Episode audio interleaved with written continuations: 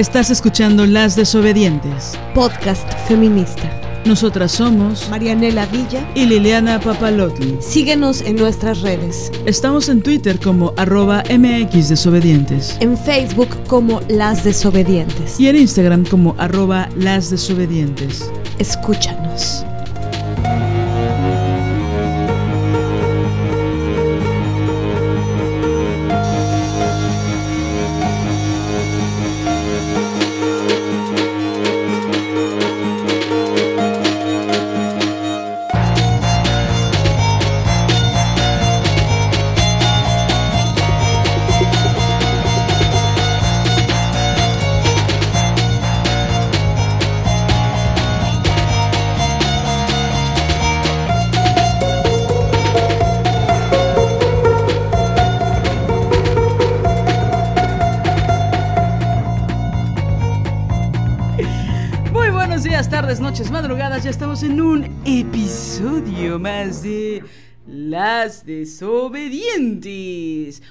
Dirían mis amigas chinas, Bujinjuada.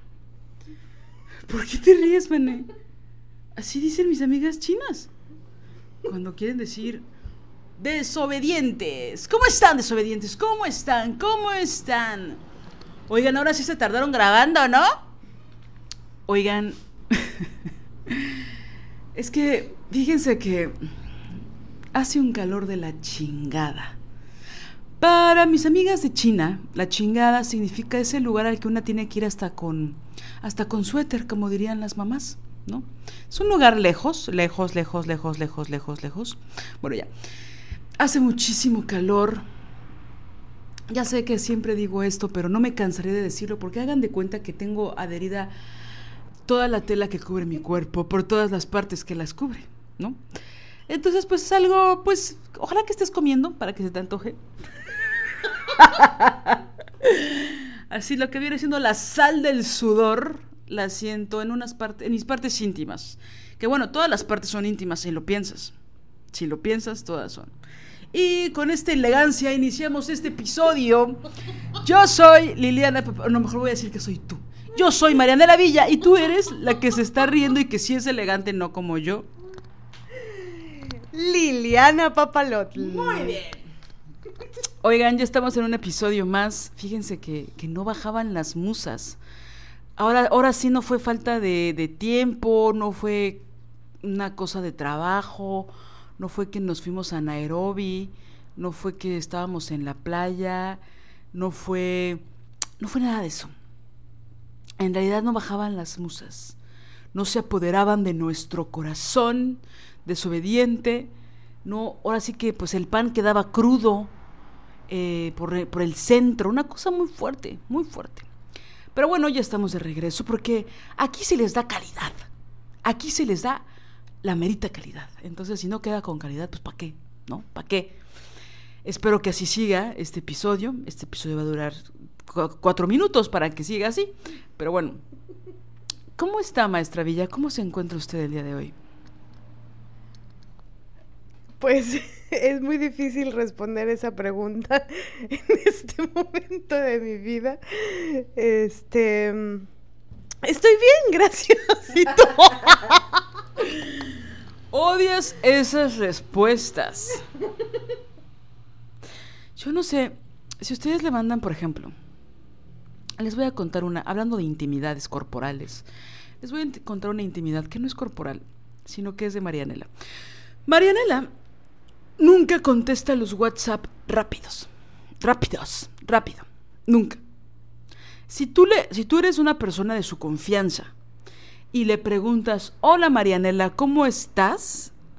Bueno, ella se puede tardar cuatro meses en contestarte. No es broma, porque ella se toma muy en serio esa respuesta. Por lo menos, si te va bien, se puede tardar cuatro días. Si eres una persona promedio, se va a tardar cuatro meses. Si te importa, si le importas mucho, ajá, si te importas mucho a Marianela, se tarda más.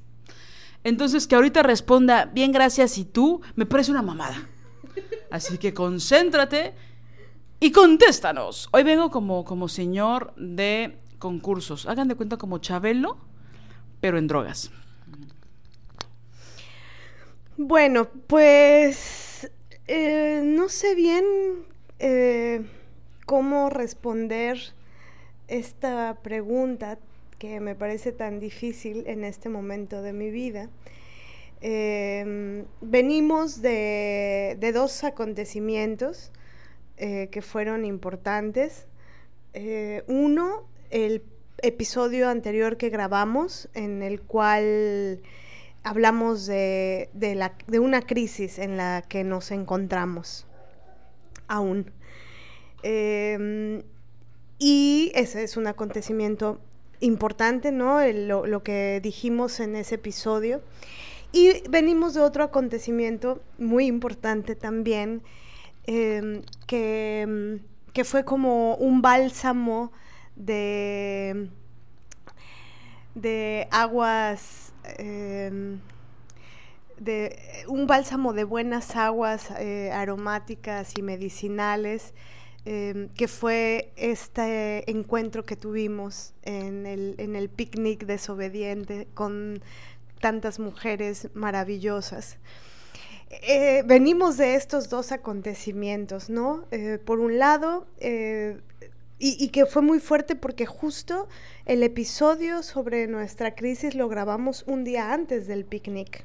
Ah, no, dos días antes del picnic. Y, pero bueno, luego vino este bálsamo de agua, de agua, agüita fresca y maravillosa en medio de, ese desierto de crisis en el que andábamos. Em, y bueno, estamos, estamos contentas por, por haber tenido la, la oportunidad de, de, vivir eso con, con, todas las que pudieron ese día estar. Eh, fue una cosa muy bella vernos a los ojos, escuchar las voces de, de cada una escuchar lo que cada una eh, deseaba decir, mirarnos, ¿no? Eh, y, por supuesto que aparte de esto venimos todas de, esta cosa eh, tremenda que ha sido la pandemia, que si bien, bueno, está ya lo que le llaman la nueva normalidad y todo se está como está en, en no sé, agarrando el orden anterior. Este, pero bueno, sin duda venimos de, de esta experiencia que pensamos que ha dejado muchos, eh, mucho movimiento en la psique, en el cuerpo, anímicamente, ¿no? Y, encontrarse, encontrarse con otras personas, em, encontrarse con otras mujeres. Em, en, un, en ese espacio como lo fue en el picnic, fue, fue algo hermoso, ¿no? Era, pienso que algo que, que todas de una forma o de otra necesitábamos. Eh, yo me quedé con ganas de que durara más tiempo, ¿no? De, de, poder haber estado como en particular con cada una. Este, pero bueno, también pensamos que fue el primero y que pueden venir más, ¿no? Sí, solo quiero pues complementar eso que estás diciendo, Mané, que a mí también me, hicieron falta, ahora sí que nos hizo falta tiempo, como diría el fallecido Manzanero, ¿no? Este... Hoy te doy, o sea, yo no sé por qué Marianela se está riendo de mí. ¿Será por la, porque me maquillé de payasa o qué, o qué, qué pasará? No. Este, no, fuera de broma, sí siento que nos hizo mucho más tiempo. Es decir, el picnic duró cerca de 18 horas, no es cierto. No, duró cerca de 6 horas, fuera de broma. Y en realidad nos interrumpió la lluvia. La, la lluvia que llegó y que pues se puso ahí medio. No, ya. La lluvia, bueno, no la lluvia, la tormenta que cayó en el bosque, en el, en el jardín en el que estábamos. Entonces, no, pero realmente nos hubiera gustado pues estar más tiempo y de forma más personalizada. Pudimos lograrlo con, con, algunas compañeras, pero sucedió un fenómeno que esperábamos y que queríamos que pasara, que era que ustedes hablaran, eh, digo, las, las mujeres que fueron a, reunirse con nosotras al picnic, que se relacionaran entre ustedes y que pudieran hablar de sus experiencias y de todo lo que quisieron, ¿no? Y de conocerse. Y bueno, sobre todo hablar de mí. Maravillas, ¿no? Hablaron de mí maravillas. no, no es cierto. No, hablar de sus experiencias, por ahí nos, nos contaron algunas conclusiones en las que habían llegado, lo cual fue muy bello para nosotras. Y pues de, de, antemano agradecerles muchísimo su generosidad, su generosidad para llegar hasta donde la citamos, que estaba lejos como la chingada, porque solo a Marianela se le ocurren esos espacios. y por otro lado, la generosidad para llevar todo lo que llevaron. Como, como dijeron varias compañeras, pues justo al ser mujeres, pues somos mega generosas, ¿no? Entonces había demasiada comida, pudimos compartir muchísimo, mucha fruta. Ceci llevó el pancito, muchísimo pancito con la receta de su familia. Y bueno, todas llevamos eh, pues con, con mucho amor, con mucho cariño, eh, mucha fruta, muchas cosas. Y entonces pues fue algo muy bello, la verdad, ¿no? Ver el picnic lleno de comida fresca y rica y, de muchos colores. Y pues nada, la verdad es que nos conmovió muchísimo. Eh, algunas compañeras eh, viajaron a la Ciudad de México para encontrarse con nosotras, lo cual, pues bueno, ¿cómo les dejara? O sea, nos quedamos de a seis. O sea, yo mis, mis chistes de, de, la prepa, ¿no? De la secundaria. Bueno, nada, fue muy sorprendente, no, no sabemos cómo agradecerles eso, porque pues luego ir al Oxxo da flojera, ¿no? Imagínate cambiarte de ciudad para ir a, reunirte con las desobedientes, pues es maravilloso, ¿no?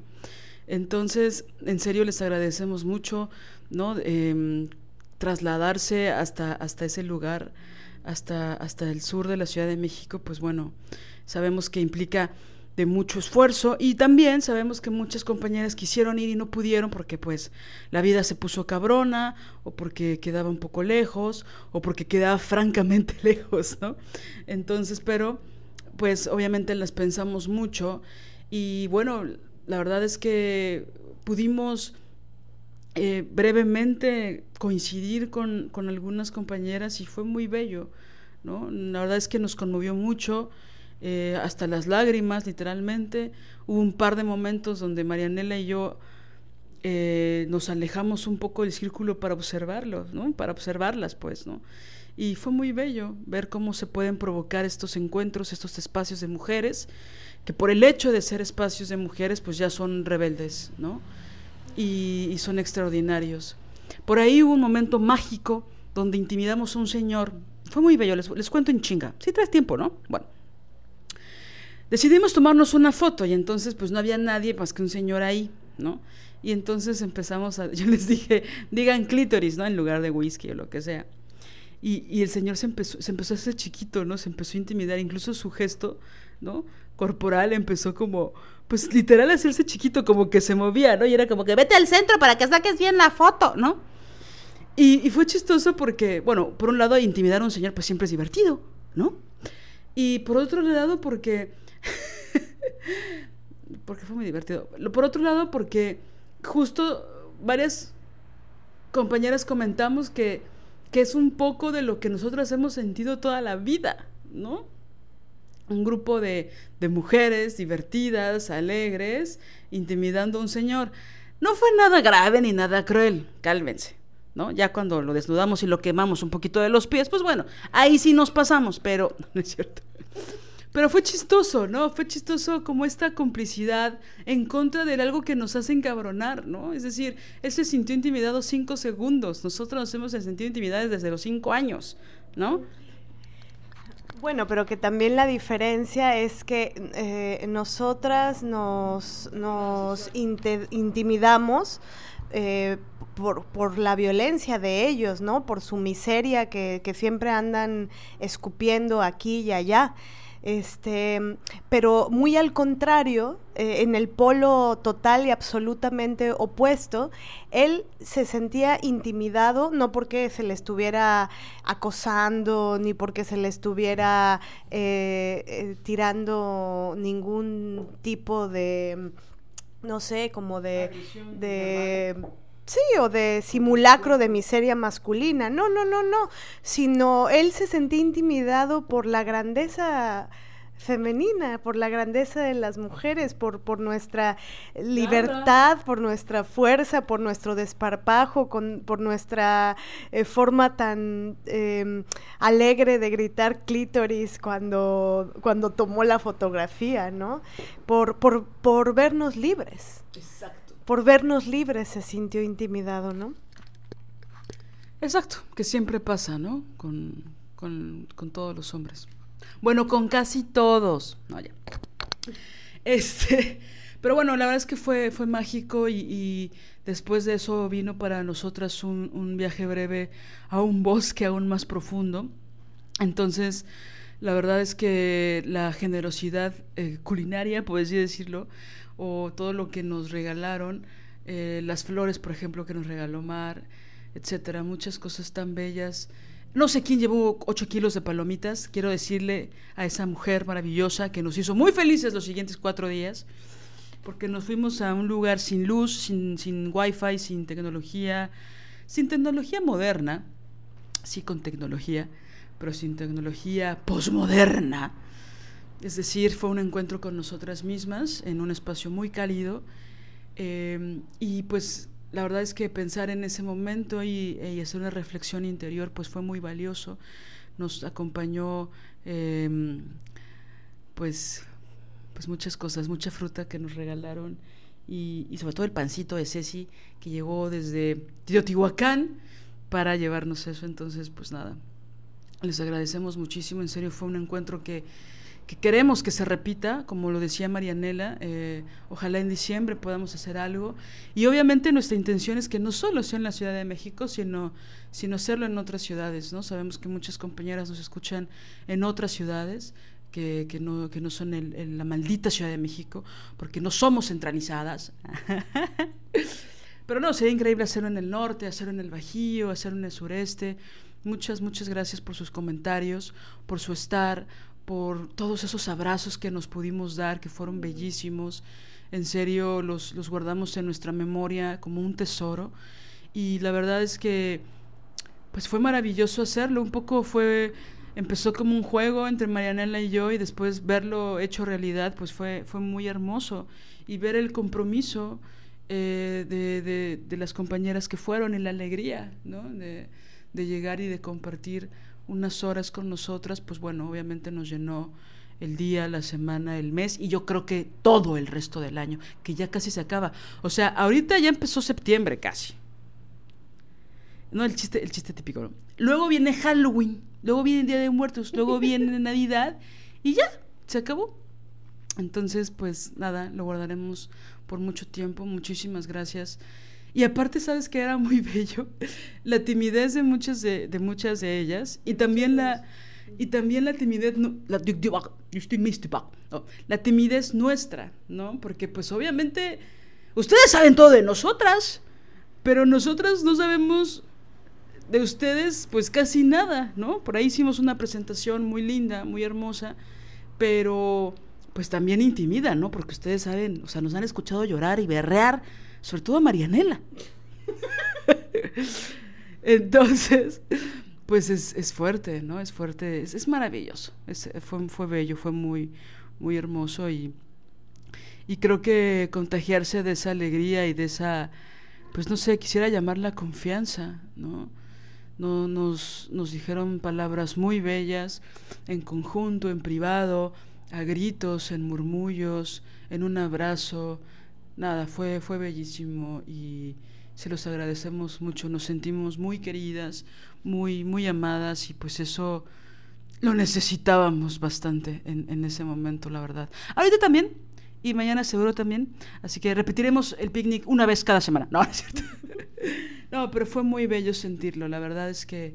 Y bueno, insisto, muchas compañeras que no pudieron llegar nos escribieron y les agradecemos, sabemos que, que la vida se pone complicada, pero, pero nada, estamos aquí, estamos aquí juntas y les agradecemos mucho. Por ahí ya soltamos en nuestras redes una convocatoria eh, de, de, formato, pues el formato que ustedes quieran, pero pues como estábamos compartiendo y platicando y conversando, no nos dimos a la tarea, la verdad es que muy consciente porque por ahí no, no nos encanta hacer este sacar 80 mil fotos y 80 mil videos y decir que nuestra vida es maravillosa y que tenemos una vida fantástica y que, ¿no? ¿Saben?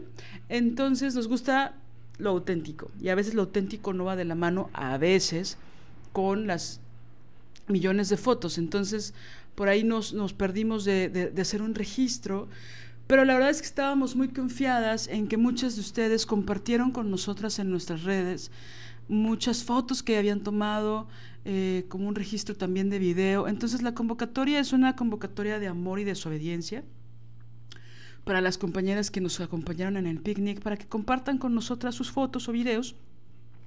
Obviamente solo la idea es que compartan pues lo que nos pueden eh, dar el permiso de publicar en nuestras redes. Si quieren enviarnos algo que no podamos compartir, pues bueno, obviamente, pero que si quieren que veamos, pues hagan, háganos por favor la especificación pero nos gustaría mucho compartirlo porque como les decíamos, muchas compañeras hicieron historias e historias, historias, algunas las compartimos, otras no, porque nos fuimos al bosque y ya no teníamos red, ni wifi, ni nada. Nos perdimos como ese registro y queremos hacer una publicación, pues, o varias, o varios, y trompas de falopio, bueno ya, eh, o varias, este como forma de agradecimiento ¿no? de, y de registro y de memoria de ese día que fue tan bello para nosotras, ¿no? Para historizar, ¿qué, perdón? El picnic. Porque aquí hay que politizarlo todo, hasta la picnic. Entonces, bueno, si ustedes nos hacen el favor, ahora pusimos en la convocatoria que lo pueden enviar a desobedientesguerrilla.gmail.com. Pero si les es más sencillo enviarlo a nuestras redes, este, está perfecto. Por ahí ya Caro Tafoya nos, nos haya compartido un video muy, muy chistoso que hizo un TikTok de un teléfono descompuesto que ella propuso y que fue muy chistoso. Y entonces este, nos lo compartió en nuestras redes privadas. Eh, entonces, bueno, si les parece muy, muy complicado o poco práctico enviarlo al correo, pues también lo pueden hacer a través de nuestras redes sociales. Solo si chequen que seamos nosotras, ¿no? Porque luego lo pueden mandar a las otras desobedientes que no son tan desobedientes, no es cierto. No, otras cuentas que no somos nosotras, entonces, pues nada, solo si enviarlo. ¿Estás bien, mi amor? bueno, en realidad ya tenemos efectos especiales en las desobedientes. Ay, se nos cayó un vasito. Bueno, bueno, bueno. Tiré un vasito. Em, se cayó un vasito. Se suicidó un vasito. Afortunadamente los perros están allá afuera. Y no están en peligro. Pero bueno, pero estás bien, ¿no? No, no te enojó la convocatoria, no, no te molestaste por cómo lo dije. Todo bien, ¿no?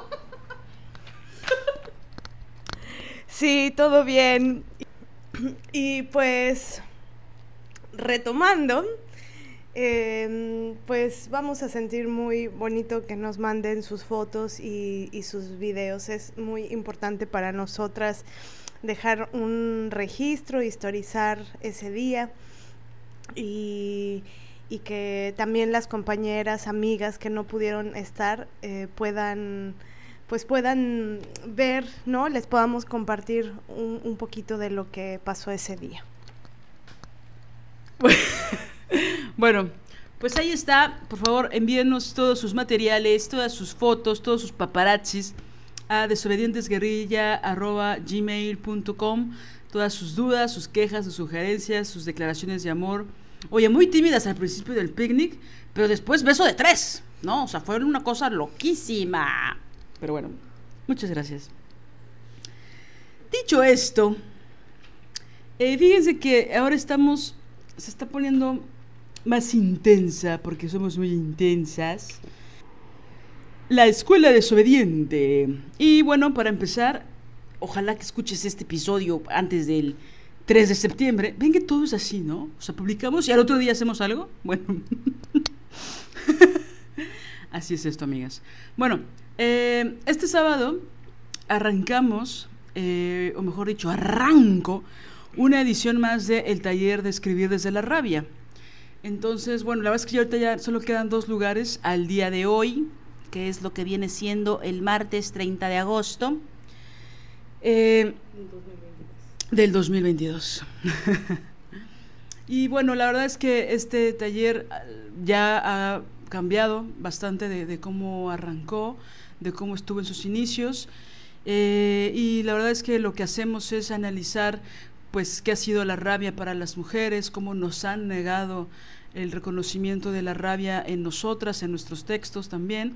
No es un taller para escritoras eh, que llevan muchísimos, muchísimos, muchísimos años escribiendo. En realidad no tiene nada que ver con eso. Todas las mujeres escribimos.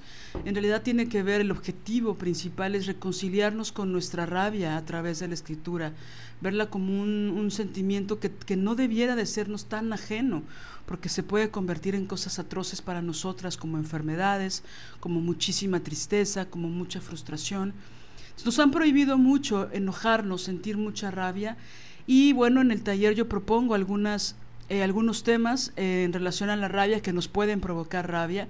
Exploramos a través de la escritura por esos temas, navegamos por muchos referentes de otras mujeres rabiosas, no solo escritoras, sino artistas en general, aunque también están periodistas, creadoras, como diría Marianela Villa, creadoras de, de la rabia, creadoras de su deseo, creadoras de sus objetivos, creadoras de sus obsesiones, que no solo está limitado al artístico, sino que opera en muchos, muchos campos de acción.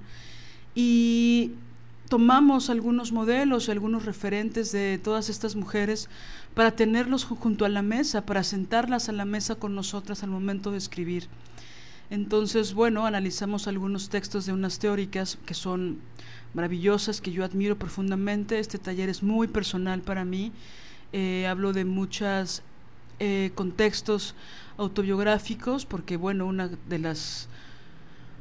O, sí, una de las cosas que también nos han prohibido, además de la rabia, pues es la toda la parte autobiográfica, ¿no? Entonces, bueno, comparto eh, algunos temas que pueden ser detonantes para reconciliarnos con ella, ¿no? Y obviamente reconciliarnos con nuestra rabia de alguna forma es reconciliarnos con una parte profunda de nosotras. Nos han obligado a ser bonitas y buenas. Y pues eso nos causa muchos, muchos conflictos internos que es importante analizar, ¿no? Entonces, bueno, utilizamos realmente la escritura como un pretexto, así que este no es un taller de redacción, ni es una competencia ortográfica, ni de ver quién escribe mejor y al final competimos y una gana el premio mayor, o sea, no tiene nada que ver con eso tiene que ver con expresarnos a través de nuestras palabras, a través de las islas desiertas en las que a veces nos convertimos, tiene que ver con hacer un, trabajo interno, personalísimo, eh, porque muchas veces estamos ahogadas en nuestros propios monólogos internos y no alcanzamos a conocernos en realidad. Entonces una forma, una de tantas, es ir al papel, ir a la computadora y hablar de todo aquello de lo que somos expertas. Yo estoy segura de que tú eres experta en un tema y vamos a descubrirlo en estas seis sesiones. Va a ser los sábados de 5 a 7 de la tarde, horario del centro de México. Y bueno, pues las espero. Espero a esas dos compañeras más. Y bueno, supongo que habrá otro, otro taller por ahí pronto. Si estás interesada y ya no alcanzaste al sábado 3 de septiembre, eh, escríbeme y podemos programarnos algo eh, cercano a esta fecha. La verdad es que he tenido muchísima, muchísima suerte, ¿no? De que muchas mujeres se quieren inscribir y pues ha sido, pues, pues no sé, por un lado muy halagador, pero también muy emocionante que muchas mujeres quieran acceder, ¿no? Sé que que es, es, una provocación y bueno, sobre todo tomando las palabras de Audre Lorde, es una provocación en contra del silencio. ¿no? Ya no estamos en tiempos de guardar silencio, así que vamos a despertar a la rabia y vamos a jugar con ella. Y pues esto es un pretexto para que nos encontremos y hablemos de nosotras en realidad. Pero bueno, eh, nada, escribe por favor a escribir desde la rabia gmail.com para más detalles. Y bueno, la maestra Villa saca otra edición de El Seminario de las Ofelias. Sí, em, este nuevo grupo del seminario Las Ofelias, Prácticas Autonómicas Creativas, va a ser eh, vía Zoom del 17 de septiembre al 10 de diciembre del de este año, ¿no? Serán 13 sesiones en, en total, todos los sábados de 11 a 2 de la tarde. Y, y bueno, eh, en, horario de, de, México. Y bueno, para quienes estén interesadas en recibir informes o para inscribirse, el email es ofelia ya no ama a Hamlet arroba gmail.com.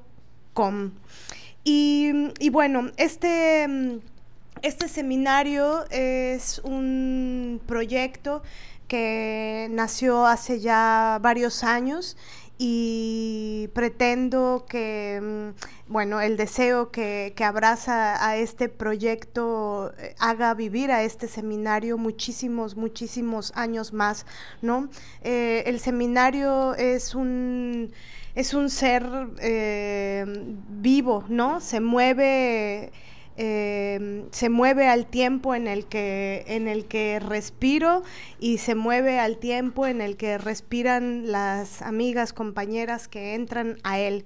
El seminario está en constante movimiento, en constante eh, ebullición. Eh, es algo que, que justamente va, va mutando eh, según la existencia y, la existencia propia, ¿no? Eh, en relación a la creación. Eh, yo no soy la misma que hace cinco años que nació eh, Las Ofelias, en ese tiempo era taller, ahora se ha convertido en un seminario porque se han profundizado los, los contenidos sustanciales, ¿no? Em, entonces no soy la misma y tampoco soy la misma en relación a la creación. Entonces el, seminario eh, se va moviendo y, se van descubriendo nuevas cosas con cada grupo. Em, justo el sábado tuvimos una, sesión eh, muy eh, bella y muy profunda en, donde hablaba sobre el cómo cada cada grupo, ¿no? Y, el ritmo que va planteando cada una de las compañeras y, también el ritmo que se forja eh, grupal eh, va generando como nuevas eh, formas de, pensar y de visualizar la creación misma, ¿no? Me, gusta mucho pensar el seminario como un jardín un, jardín en el, que, en el que vamos a cultivar y lo que cultivamos em, concretamente es autonomía creativa, ¿no? Me, interesa mucho que todos los procesos de subordinación, discriminación y dependencia vital eh, que podemos tener como, como creadoras, eh, pues dejen de ser así, ¿no? Y la única forma de dejar de estar bajo subordinación, discriminación y dependencia vital es forjando autonomía creativa. Y bueno, el principio filosófico de, esta es, es, la libertad. Y, bueno, esto está también ligado a muchos otros contenidos. Los, los contenidos del seminario en realidad... Eh, son bastante profundos, algo que trabajó eh, como parte de la metodología de este seminario son las cartografías autobiográficas, ¿no? Eh, y, bueno, eh, hay una cantidad de, información que, que me importa mucho compartirla cuando, cuando me piden informes sobre el seminario, pero qué mejor que, que enviárselas por escrito, que es como ya lo tengo creado. Eh, entonces, si, si, tienen deseo, si tienen un proyecto em, en, su corazón, en su mente desde hace años que, no ha tenido cauces, ¿no? O que, está ahí un poco eh, guardado em, o solamente a, la espera de, darle rienda suelta al deseo creativo, ¿no? Em, pues pienso que el seminario puede ser un, un jardín eh, en el cual cultivarnos y un jardín en el cual fortalecernos para encaminarnos a, la creación y a la materialización de ese deseo creativo y, e intentar sostenernos ante eso, ¿no? Así que están invitadísimas. Em, y bueno, también vamos a... repetir las fechas? Sí, eh, las fechas del seminario nuevamente son eh, los sábados, ya, ya se está un poco como que se está haciendo eh, parte del ritual creativo con respecto al seminario, que siempre ha sido desde que salió los sábados de 11 a 2 de la tarde y, supongo que así seguirá por muchos años más. Entonces, bueno, em, del 17 de septiembre al 10 de diciembre, de 11 a 2 de la tarde, eh, todos los sábados, vía Zoom, están invitadísimas. Y eh, también vamos a tener una nueva emisión, eh, nuestro tercer grupo de nuestro primer taller colectivo que creamos Liliana y yo. Es el, es el primer taller em, de, como colectiva, como las desobedientes. Este taller es Desobediencia la Banda. Es un taller en el que em, nos concentramos en, observar con una lupa muy aguda y muy filosa eh, la misoginia. Y la, representación eh, bueno, cultural que utilizamos para, hacer esta observación es el cine. Entonces, a partir del análisis de algunas películas, eh, hacemos un, eso, un, como un gran zoom, ¿no? En, en, la, en las particularidades, en los ejemplos, ¿no? En los gestos, en la gestual, en, en, el, en el, cómo suena, en el cómo hiede la, la misoginia. Y, y, por supuesto, em, con, con, base teórica, pero, pero pero también con base sensible, ¿no? Es decir, todas sabemos de qué va la misoginia, la hemos sentido en el cuerpo, en la mente, ¿no? Nos, la, la hemos padecido. Em, pero ahora de lo que se trata es de, poder, poder elaborar y ver, verla afuera, ¿no? No dentro del torbellino que a veces es vivirla, sino nos interesa mucho ese em, proceso de distanciamiento. Por eso es importante el análisis de una representación, en este caso cinematográfica, para poder observar la misoginia afuera y también eh, después de esto ponerle nombre ¿no? a, las diferentes eh, a los diferentes ejemplos de misoginia que puede haber y el fin eh, primordial de esto es entrenarnos para identificarla con mucha velocidad. ¿Para qué? Para podernos ir lo más pronto posible, ¿no? Para podernos alejar, para poder estar alertas, para poder correr, para poder defendernos y protegernos y por supuesto y sobre todo eh, para poder liberarnos, ¿no? Sí, creo que el cine, desafortunadamente, en muchos casos, ha sido la gran educación sentimental que hemos tenido la mayoría de las mujeres, ¿no? Que hemos podido acceder a él desde la tierna infancia, literal, ¿no? Y entonces hemos normalizado muchísimas acciones que nos pueden parecer tiernas o cursis o incluso imaginamos cómo seríamos nosotras las protagonistas de esa normalización, pero que si lo analizamos con perspectiva feminista, con perspectiva de las mujeres feministas, este, pues nos damos cuenta de que están llenas de violencia, llenas de violencia de, muchos tipos. Y justo este, con este taller hacemos un análisis para desglosar qué tipos de qué, qué tipos de violencia son y todos los ejemplos que pueda haber en una sola escena o en una sola secuencia. Analizamos tres eh, películas en específico que son como un chiste mexicano, ¿no? Porque es una gringa, una española y una francesa, que no les diremos cuáles son, pero que nos dan, digo, la verdad es que tuvimos que hacer una selección muy meticulosa y estas tres nos como les dijera, nos achicaran el chirigón, ¿no? Nos hacen que hiervan nuestras entrañas.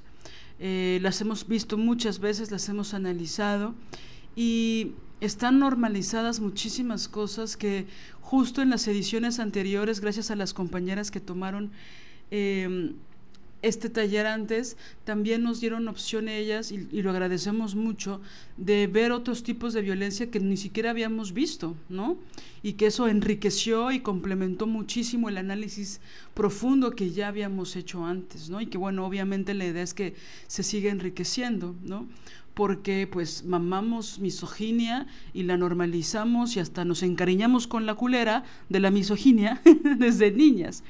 Y entonces ver esta representación en el cine una y otra vez, una y otra vez, pues es como yo siempre digo en, los, en las asesorías de, de texto que doy, ¿no? Que tiene que ver con que una ve el error en el texto y te empiezas a encariñar con el error, ¿no? Y ya no quieres soltar el error dentro de tu texto porque pues ya es parte de la familia casi, ¿no? Y creo que un poco la, digo, sin deseos de frivolizar la idea, pero creo que muchas veces nosotras vemos ciertas cosas violentas o agresivas o cosas que nos incomodan en una relación y que no sabemos por qué y de repente ya hasta nos encariñamos con esas faltas.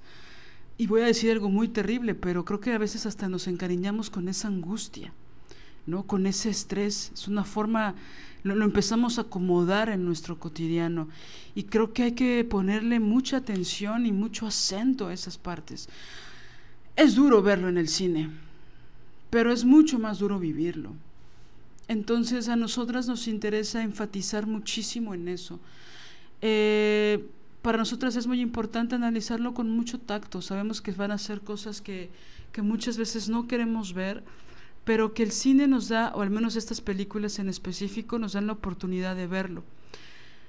dos de ellas están escritas y dirigidas por mujeres, lo cual hace una diferencia abismal. La primera no, la cual también nos permite analizar la misoginia y la miseria masculina, ¿no? En fin. Entonces, nada, eso es una invitación abierta. Eh, nos interesa mucho el cine, nos gusta mucho el cine, nos interesa mucho verlo, analizarlo y pues eh, ahora es el momento de hacerlo con ustedes, ¿no? Es algo que Marianela y yo nos encanta hacer en la intimidad de nuestro hogar en Veracruz, pero que queremos compartirlo con ustedes porque, bueno, creo que hay mucho conocimiento que se puede, del cual podemos aprender mutuamente, ¿no? Y que se puede compartir. Entonces, pues están interesadas pues ahora sí que vas a hacer los miércoles de 7 de la noche a 10. Es un, cada sesión son tres horas, son seis sesiones. Y son del 7 de septiembre como mecano. Todo esto está preparadísimo, ¿eh? O sea, no crean que cualquier fecha escogemos. ¡No! El 7 de septiembre hasta el 12 de octubre, que también es el Día de la Raza en México. Es una cosa muy, muy fuerte, es muy profundo esto. Son seis miércoles de 7 de la noche a 10 de la noche, horario del centro de México. Si estás del otro lado del charco, pues la neta te va a tocar como a las 5 de la mañana, entonces no creo que pase. Pero si estás en el centro o en el norte del país, pues bueno, también si estás en Sudamérica, pues va a estar medio cabrón. Pero bueno, por ahora es de 7 a 10 de la noche, el de miércoles 7 de septiembre al 12 de octubre, solo los miércoles. Si te interesa, si quieres saber más, si quieres eh, conocer un poco a profundidad los contenidos, los detalles y todo esto, pues escríbenos a otro correo que no es ninguno de los que te elegimos anteriormente. Es otro correo porque ante todos somos organizadas, obsesivamente organizadas. En este caso sería a desobediencia la banda, desobediencia la banda arroba. No son fáciles las direcciones que elegimos, pero son con todo el corazón. Con todo, con todo, con todo el corazón va desobedientes. Entonces, bueno, estas son las tres opciones que tenemos por ahora. La verdad es que este taller en específico es bastante reciente y, nos emociona mucho porque es el primer taller, como decía Mané hace un ratito, que damos juntas, Marianela y yo, y pues bueno, es, es, es de mucho amor y de mucho cariño para nosotras. Entonces, bueno, queremos compartirlo con ustedes. Y si pues ahora no puedes tomarlo, anótalo o compárteselo a alguna compañera. Todos estos talleres y el seminario de Marianela son solo para mujeres. Así es, solo para mujeres. Mujeres, solo para mujeres. Bueno, entonces, pues bueno, estamos buscando crear espacios de confianza y de muchísima seguridad, ¿no?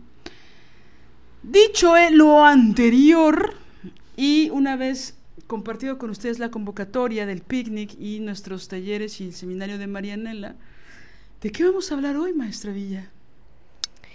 Pues hoy queremos tocar un tema que la verdad nos cuesta mucho articularlo, nos ha costado mucho llegar al día de hoy, un poco por lo que decía Lili de que no, no han bajado las musas. este, pero la verdad es que más que eso es eh, el resultado de, del, del, de un desasosiego. El, el resultado del cómo nos sentimos, que sin duda viene ligado con lo que hablamos eh, el episodio pasado eh, con respecto a, estar en crisis, a la mirada y los derrumbes, ¿no? A qué, es lo que pasa cuando, cuando observas em, o cuando, cuando te das chance de, ver, de aceptar, de mirar que, que hay cosas que antes estaban y que ahora ya no están, que se han derrumbado, ¿no? Em, y, bueno, el paso siguiente, anímico, ontológico de eso, pues no es fácil, ¿no? No, no es como que, ay, sí, ya hoy veo el derrumbe y mañana este, todo tranquilidad y maravilla, ¿no?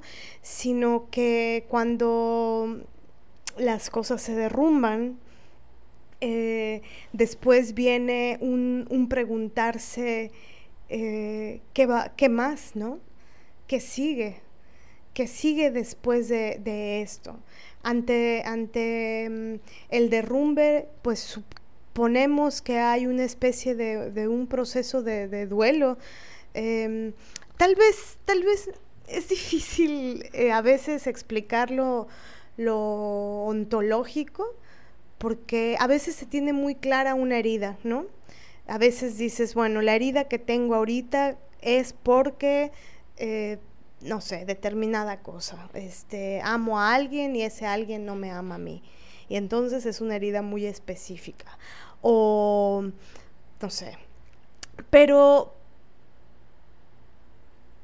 no sé, a veces, eh, a veces no no sabes propiamente qué es eso que tienes, qué es eso que te sucede.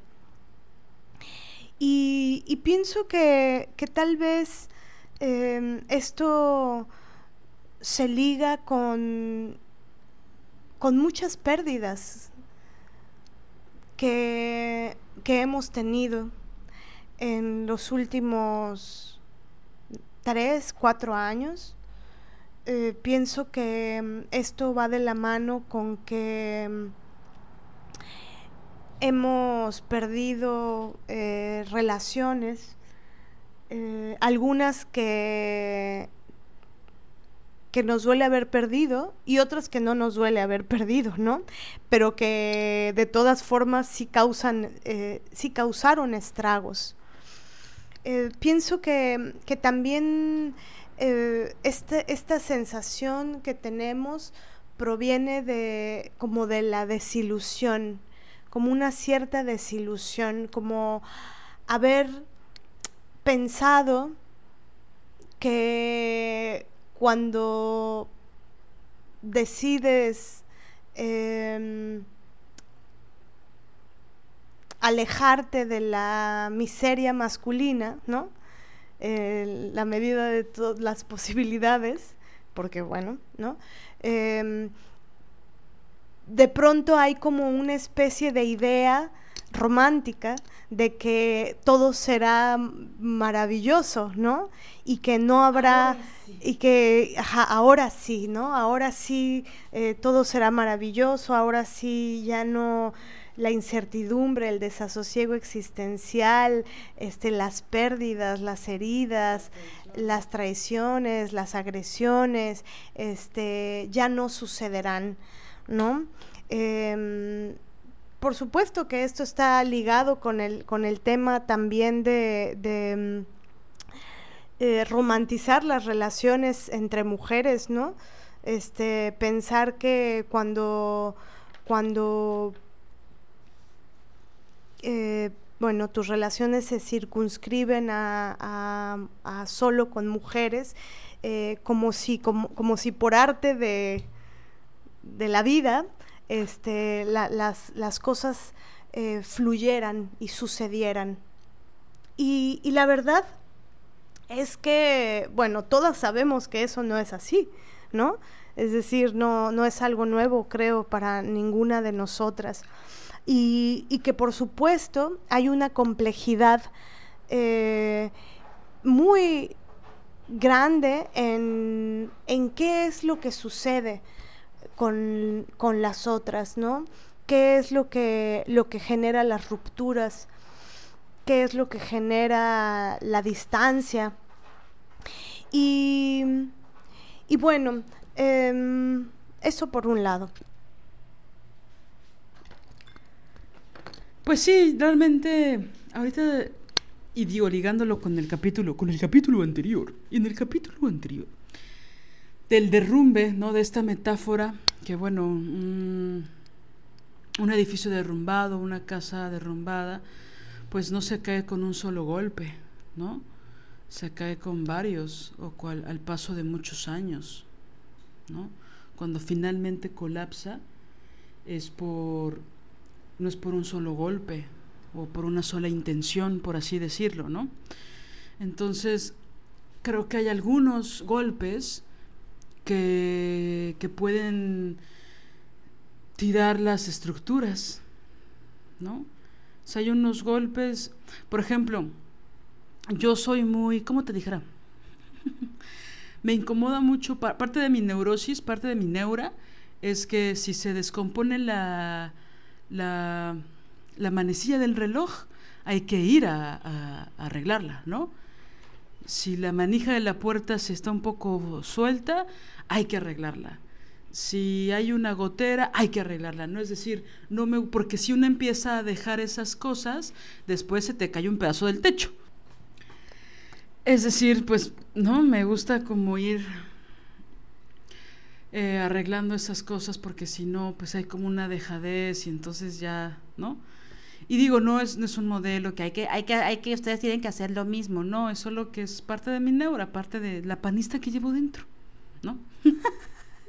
es un chiste que me da mucha risa, o sea, panismo como la conservadora burguesita mamona, bueno, en fin.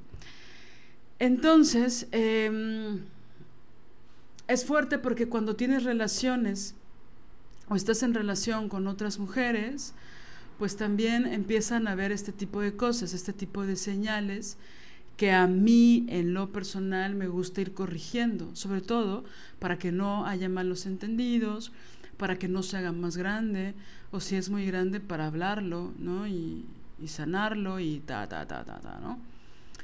Pero resulta que no todas las personas piensan igual, ¿no? Entonces, ahora que te escuchaba, Mané, hace, hace un ratito, pensaba en cómo justo hay una parte de mi casa que está en relación con otras mujeres donde siento que ya tambaleó la estructura que sostiene eh, esa casa, ¿no? O ese edificio. Creo que lo imagino más como un edificio. ¿Tiene solución? Sí, porque pues es mi relación con todas las demás mujeres. Pero últimamente han sido tantos golpes, digo, por ahí también ya hicimos el episodio de ¿Por qué no me defiendes? ¿no? Que es uno de esos golpes, ¿no? Que ahí ya andamos mucho en, en las formas que no nos defendieron, por ejemplo, ¿no? Y las formas que nosotras hemos defendido también, ¿no? Entonces pienso que esa estructura, pues como que tambaleó, como que se cimbró. Y de repente justo es, ok, creo que muchas veces hemos hablado de de, de alguna forma de provocar la crisis, sobre todo cuando estamos en una comodidad que ya se vuelve inaudita. ¿no? Creo que hemos hablado muchos capítulos de cómo eh, aventarla, ¿no? zarandearla, la comodidad cuando es terriblemente eh, incómoda, cuando nos hace daño, cuando de nuevo estamos normalizándola y que son espacios donde no podemos crecer afectivamente, y o profesionalmente o u ontológicamente, ¿no? Entonces pienso que, que hemos hablado mucho de eso, pero ahora lo que intentamos articular tiene que ver con que, ok, ya pasó, ya nos movimos de ese lugar, ya nos distanciamos, ya reflexionamos, ya estamos haciendo un profundo trabajo de autocrítica, ¿no? Que es algo que también hemos apalabrado, pero que es importante decirlo, ¿no? Porque no solo es lo que todo mundo me hace, lo que ellos me hicieron, lo que ellas me hacen, sino yo cómo incidí, yo cómo soy responsable no con la huella de género de yo soy culpable de todo lo que me pasa y me lo merezco, tampoco es eso, ¿no? Sino como adultas, ¿no? Cómo estructuramos, y, utilizo a propósito esa palabra, nuestra responsabilidad en los hechos, Y que devienen en muchísimas cosas, porque somos seres complejas, ¿no? Entonces, hasta dónde es el cariño, hasta dónde es el afecto, hasta dónde es la indefensión aprendida, hasta dónde es la responsabilidad, hasta dónde es no saber, hasta dónde es confiar demasiado, hasta dónde es una ingenuidad profunda, hasta dónde, ¿no? Tratar de poner las, las cajas en su lugar, de acomodar los cajones y no romper el mueble, ¿no? Sino ponerle el peso suficiente a cada cosa. Pero llega un día en que pues estamos en ese momento donde pues ya se derrumbó una parte importante de la estructura del edificio. Entonces, ¿qué hacemos? Algo terrible que pasó, y quiero hacer esta analogía por si ustedes no lo saben, muchas sí, otras no. En la Ciudad de México, cuando tembló en el 85, hubo zonas en el centro de la ciudad y sobre todo en ciertas zonas que ahorita son muy popov, como la Condesa y la Roma Norte, donde la mitad de los edificios se cayeron. ¿no? se derrumbaron. Y lo que hicieron los dueños, en lugar de tirarlos y volver a construir, construyeron con lo que estaba roto. Unos acabados muy hermosos, pero la estructura está muy endeble.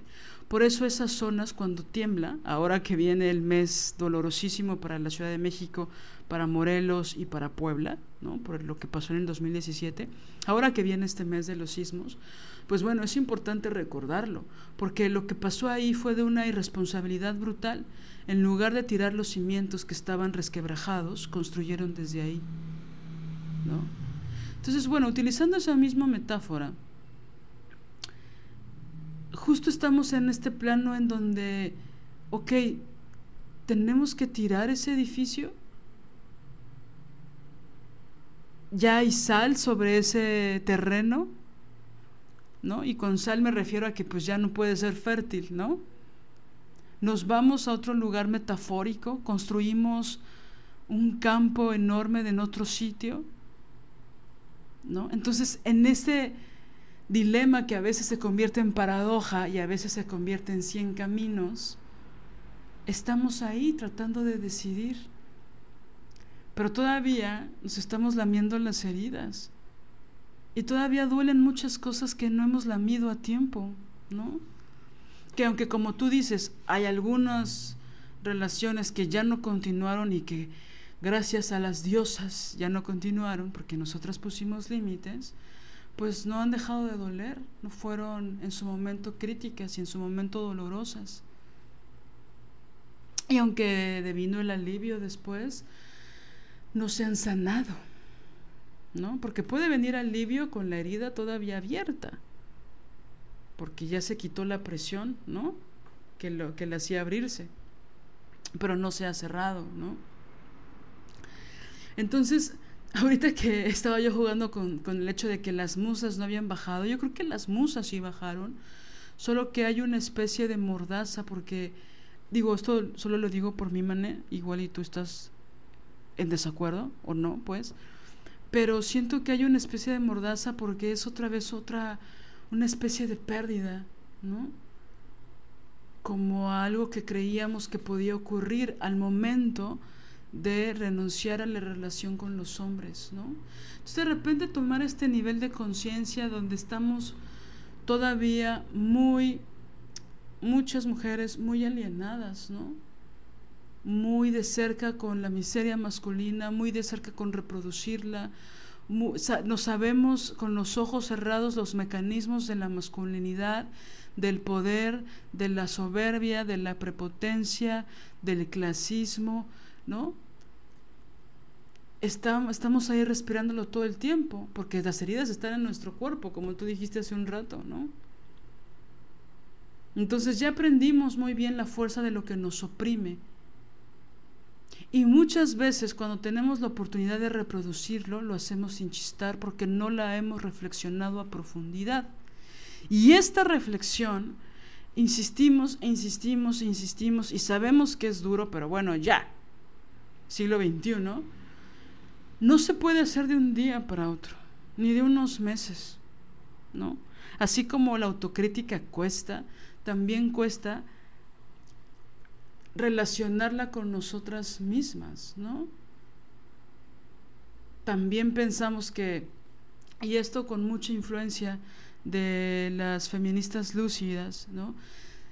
Y, particularmente ahorita con la influencia de Muraro, ¿no? De decir, a ver, sí hay, tiene que haber un momento en que hay que detenernos con respecto a criticar solo la, la, miseria masculina y solo la violencia que ellos ejercen, sino también darnos mucho tiempo para valorar nuestro linaje de femenino y de las mujeres.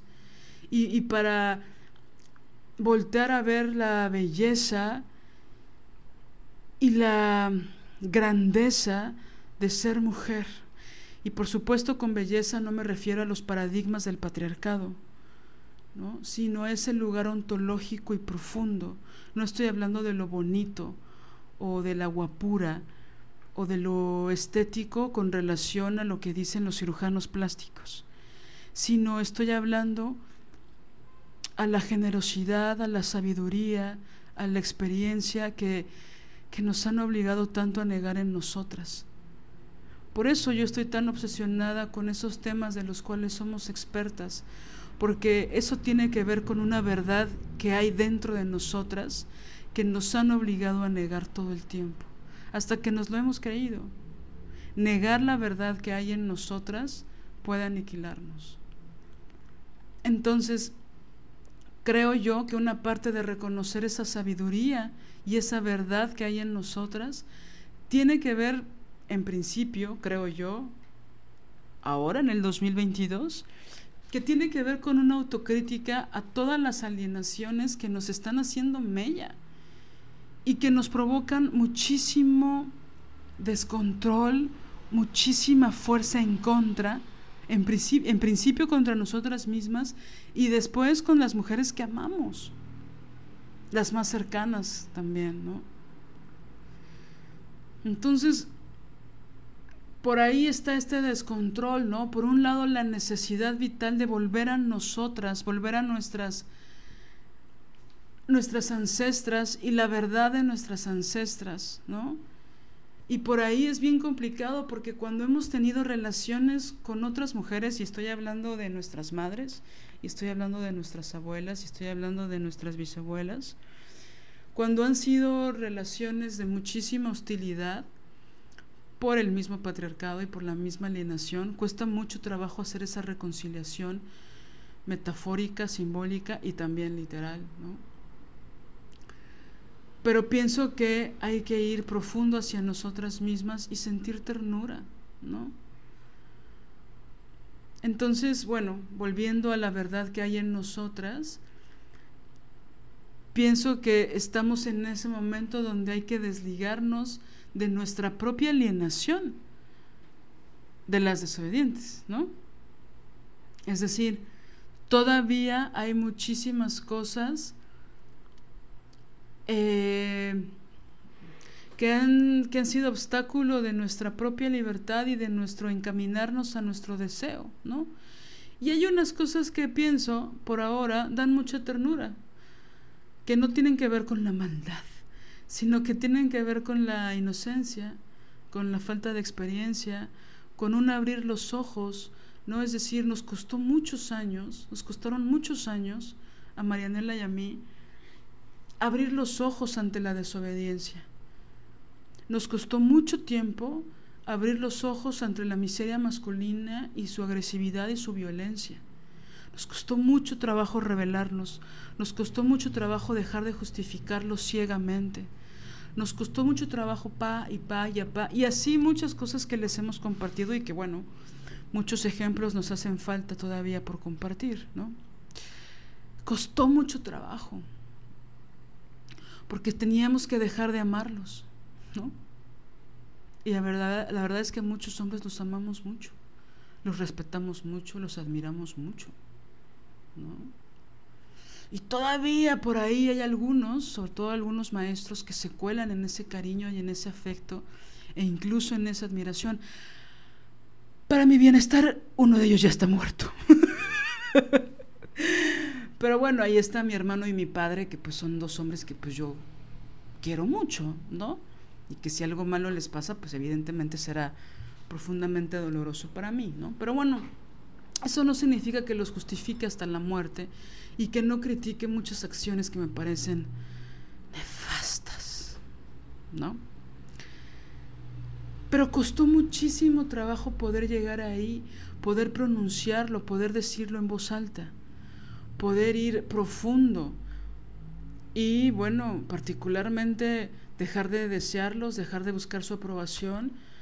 A mí me llevó tal vez menos tiempo en, algunos sentidos, como el erótico y el sexual, pero me llevó muchísimos años dejar de buscar su aprobación en otros sentidos. Ni siquiera creo que lo tenga absolutamente cerrado o superado. Es algo con lo que tengo que trabajar constantemente, porque hay un impulso de, de de, de seguir queriendo su aprobación. Y me quiero escupir a mí misma cada vez que lo hago consciente, pero bueno, es un proceso, es parte de, de todo, ¿no? Pero bueno, esto llevó mucho tiempo, décadas, ¿no? Y pues nada más tenemos cuatro. Entonces ahora lo que ha venido de los últimos tres o cuatro años es la conciencia muy dolorosa de toda esta forma de adaptar y de adoptar estos mecanismos de violencia de mujeres contra otras mujeres. Y uff, se empiezan a revelar muchas cosas que resultan dolorosas porque en los discursos ideológicos y absolutamente binarios, pues pareciera que en el sur va a ser mejor que el norte, o viceversa, ¿no? Digo, dicho de una forma muy reduccionista, pero pareciera que negar toda la violencia masculina también es darnos a entender que la violencia femenina no existe. Y femenina dentro de los paradigmas patriarcales, ¿no? Y pues resulta que no. Que también hay mucha violencia que si bien no es particularmente pornógrafa o feminicida, como si es la masculina, pues también tiene unas características que son profundamente dolorosas. Y es ahí donde estamos, compañeras yo pienso que un poco regresando a la metáfora de las musas, aparte me las imagino, ¿no? Este, había, creo que en mi caso había una especie de mordaza, porque, porque hay una parte de mí que no quiere escucharlas, porque yo respeto muchísimo a las mujeres. ¿Qué no quieres escuchar? ¿Qué no quieres escuchar? Pues justo creo que es este reconocimiento de de la crueldad.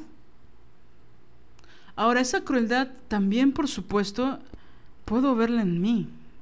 Y tengo,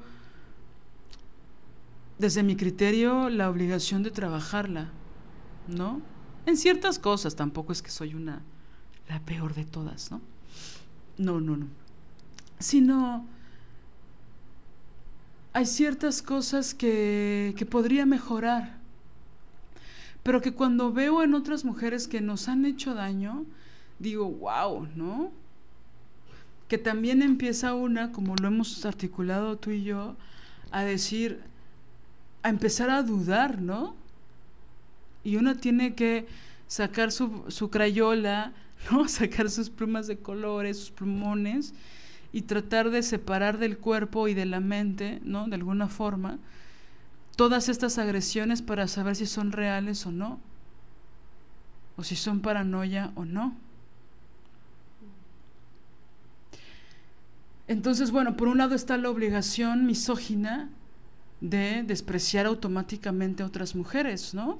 A mí me sorprende cuando escucho a mujeres de, de ciertas edades o de ciertos contextos que, bueno, cuando hablan de, un, de los hombres pueden tardarse horas hablando en lo maravillosos que son.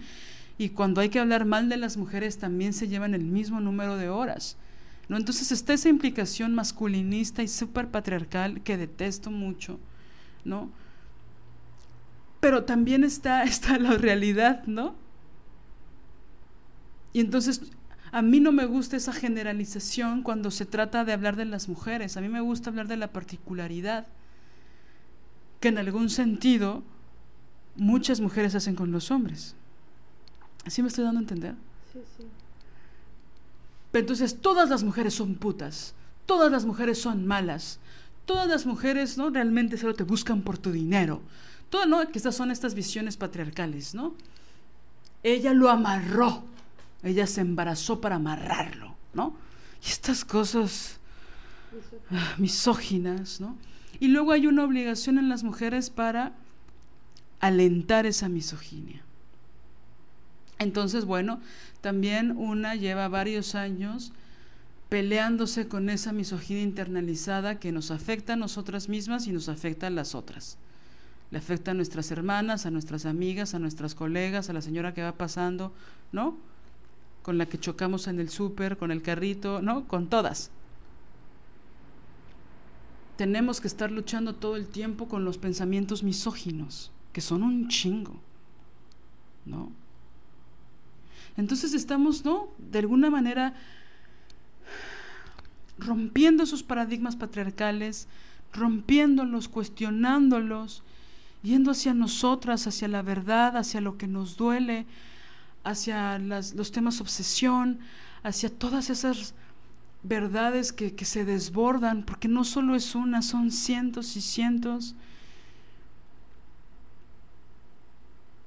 Y de repente, en los procesos profundos de relaciones profundas, también aparece la misoginia. Entonces, para mí, regresando al punto del, del quiebre de la estructura, es como otra grieta más que hay que cubrir o hay que deshacer por completo y volver a construir otra cosa. Y pues una se cansa. Yo, yo honestamente, el día de hoy, compañeras, les comparto, no sé mañana, igual y el sábado ya estoy tranqui, pero el día de hoy me siento cansada. Cansada de, de volver a construir otra vez. Por supuesto, siento que tengo mucho más experiencia que hace 10 años cuando todavía confiaba en los hombres y creía que podía hacer proyectos de vida con ellos. ¿No? Pero ahora es como, ok, vamos con Tokio, vamos con todo, ¿no? Pero ya voy arrastrando varias cosas que quisiera detenerme, a, a lamerme las heridas, ¿no? Como mis perritos, ¿no? Con ese cuidado y con ese cariño que ellos se tienen también. Y parar. Por ejemplo, algo que, que he visto últimamente, creo que ya lo he comentado, pero ahora me ha hecho mucho, mucho sentido, es que de forma hipócrita supuestamente se respetan los tiempos de las personas, ¿no? Y cada quien a su ritmo y cada quien a su tiempo, pero en la realidad, en lo cotidiano, no se respetan los tiempos de las personas. Y creo que ya debieran respetarse, ¿no? Y dejar de presionar y dejar de controlar con el tiempo de las otras personas. Y respetar a profundidad, es decir, de verdad, los procesos de las demás personas. Y una sostenerse con sus propias neurosis y con sus propios descontroles. Pero se, se, enaltece como hay que respetar el tiempo del otro, ¿no? Y en la realidad no se respeta el tiempo. Desde contéstame en chinga el WhatsApp. ¿Y por qué no me contestas, no? La llamada o lo que sea hasta respetar los procesos creativos o los sueños o, los planes a corto, mediano y largo plazo, ¿no? Todo es urgente. Y entonces se enaltece la rapidez y no la profundidad. Y eso cansa. Porque yo me quedo con esa sensación de que no estoy viviendo. Vivo tan rápido que ni vivo. ¿No? Recuerdo mucho esos años en los que, que una vez les conté, ¿no? De que estaba tan estresada, tan preocupada que me caí del camión y me empecé a reír, ¿no? De la vida diciéndome, detente, ya, te va a dar un paro cardíaco, te van a atropellar, te van a matar. Tranquilízate. Respira. Observa. No está bien visto pensar. El proceso de reflexión profunda, de observar. Ay, ¿qué estás pensando? ¿Qué estás observando? Deja de perder el tiempo, ¿no? Es que ¿por qué no me contestas? Es que estoy pensando qué contestar. Porque no me nace ahorita qué decirte, ¿no? Hay una carta que llevo. Espérame. Abril, mayo, junio, julio. Este mes cumplo cinco meses tratando de escribir. A veces pienso que, que, que, va a ser un párrafo, o a veces pienso que van a ser 17 cuartillas, o 100 Pero cada día cambio. Cada día que le empiezo, empiezo de una forma distinta. Y entonces no, no termino de escribirla. Y me arrepiento de todo lo maravilloso que dice y me arrepiento de todo lo horrible que dice. y no estoy hablando de estilos de escritura, sino de temas.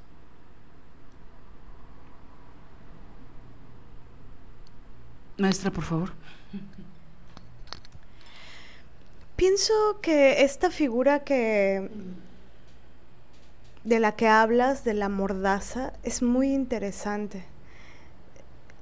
Es muy fuerte, es decir, es, eh, no sé, la, simple eh, idea de lo que una mordaza significa es terrible, ¿no? Pero lo que hay alrededor de lo que genera eh, la mudez, ¿no? Como diría Andrea Franulik, eh, que, no, e, es decir, creo que son dos temas, no, me estoy confundiendo, creo que son dos temas. Por un lado está la, la, la mordaza, que la mordaza siempre tiene eh, un cierto tinte eh, de, lo reaccionario, de lo autoritario, de lo fascistoide, ¿no? De lo, este, es, de la, censura, es cállate, de eso no hables, ¿no? No, no se puede hablar de esto. Em, sin duda hay cantidad de temas mordaza, ¿no? En este tiempo para nosotras las mujeres temas que, que por haberlos hablado, incluso tímidamente, este, hay agresiones de muchos tipos por hablarlos, ¿no? Como simplemente decir somos mujeres y este es un espacio para mujeres, bueno, ya eso es, eso es un eh, motivo para, para, para, las agresiones y para la persecución y el hostigamiento, ¿no? Em, pero entonces, eh, por un lado está la, eh, estos eh, mecanismos de silenciamiento que son muy jodidos y muy, muy, muy misóginos, ¿no? Pero hay otra mordaza que digamos que es más de otro orden, que a veces una se la autoinfringe. Em, y revisar el por qué te la pones es importante, ¿no? ¿Por qué guardas silencio? ¿Por qué guardas silencio ante ciertos temas?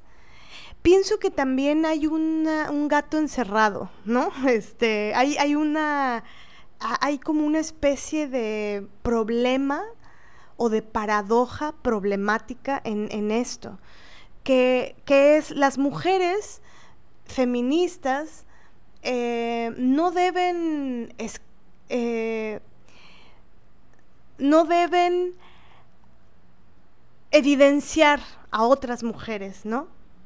No pueden poner en evidencia a otras mujeres.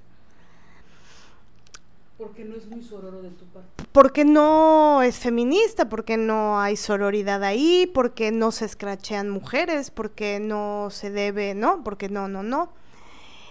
Y, y es que hay una parte de eso en lo que podemos coincidir con esa idea de, de de, claro, de, o sea, el, mundo entero, basta meterse a los comentarios de cualquier publicación misógina, este, la cantidad de, justo de misoginia, el despliegue de misoginia contra las mujeres y de escracheo, de, de, de hostigamiento hacia las mujeres es tal y tanto que entiendo que desde ahí se forje la idea de bueno, como feministas no puedes andar poniendo en evidencia a otras mujeres. Pero entonces, ¿cómo y cuándo se habla de los temas? ¿De qué forma se pueden hablar de los temas? ¿No? Em, es la gran pregunta. De cómo hablas políticamente del tema, porque no puedes silenciar el tema. Es decir, no debes silenciar, no se debe silenciar porque entonces bajo la mordaza, bajo ese silencio, bajo no habría no habría crítica, no habría análisis, no habría el otro día, por ejemplo, estaba leyendo un tweet, unos tweets de Ana Prats, ¿no? Muy chidos, en donde mm, ella decía, me están acusando de que no soy muy sorora porque estoy poniendo en evidencia y estoy haciendo una crítica a determinadas eh, mujeres o a determinadas organizaciones o a determinadas y eso fragmenta el movimiento, ¿no? Y ella eh, decía algo que me gustaba mucho, que yo creo que lo vamos a retomar más adelante cuando estamos armando un episodio que justo por, por esta mordaza no hemos podido del todo articular, esta automordaza infringida, infringida y un poco eh, puesta también, ¿no?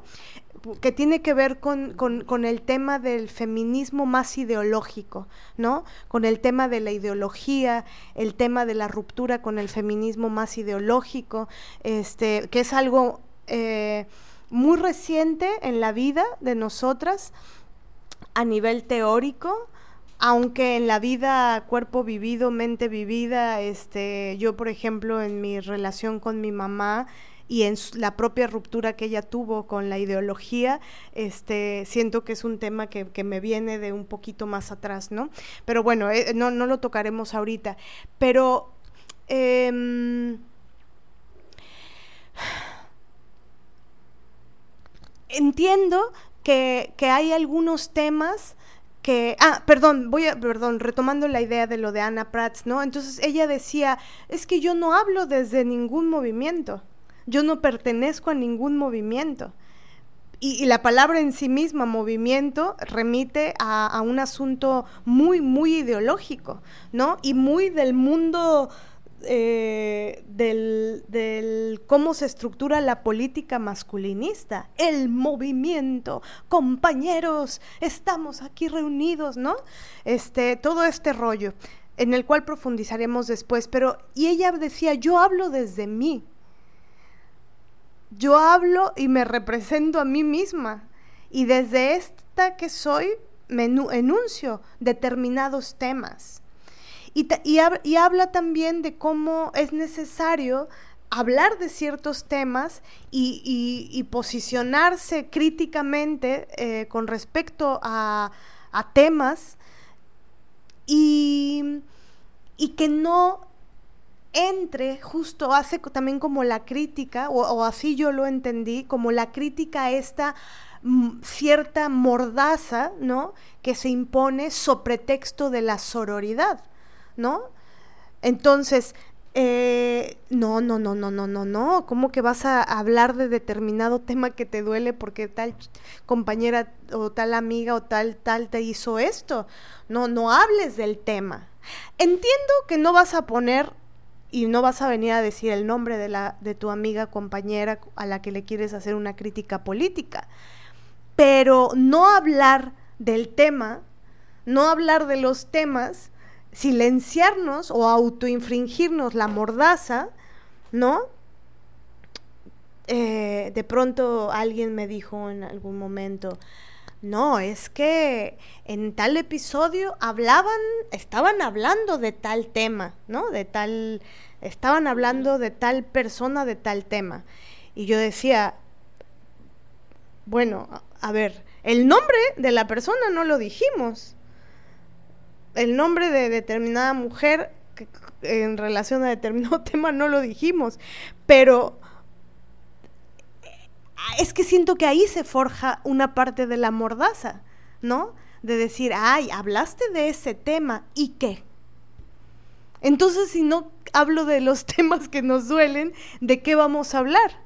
¿De qué hablaríamos si, si bajo ese criterio si nosotras hiciéramos caso a ese criterio, no hablaríamos de nada. Y esa es la autocrítica, de la automordaza infringida.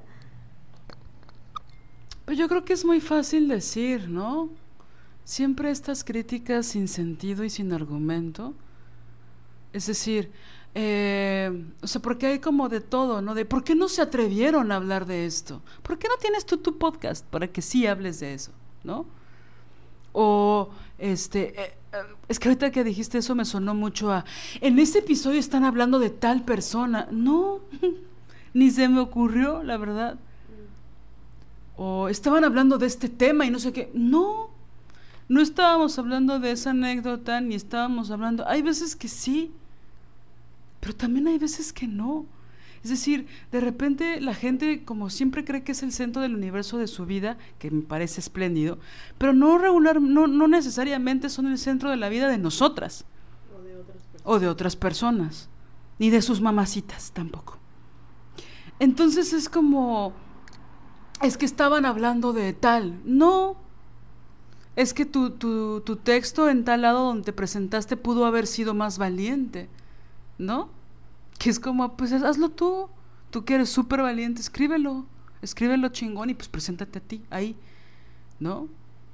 Es decir, siempre hay como una crítica, sobre todo esas críticas yo las he visto de gente que no hace ni madres, que no hacen nada, que no crean. Y si soy profundamente honesta, cuando yo estaba en mis veintes, hacía esas mismas mamadas, de ponerme súper exigente con cierto tipo de teatro, por ejemplo, cuando yo no lo hacía. ¿sabes? No digo que la gente criticona, no crítica, sino criticona tenga esa misma regla. Pero luego la gente que está creando y creando y creando y creando no tiene tiempo para estar criticando de forma tan absurda a las demás personas.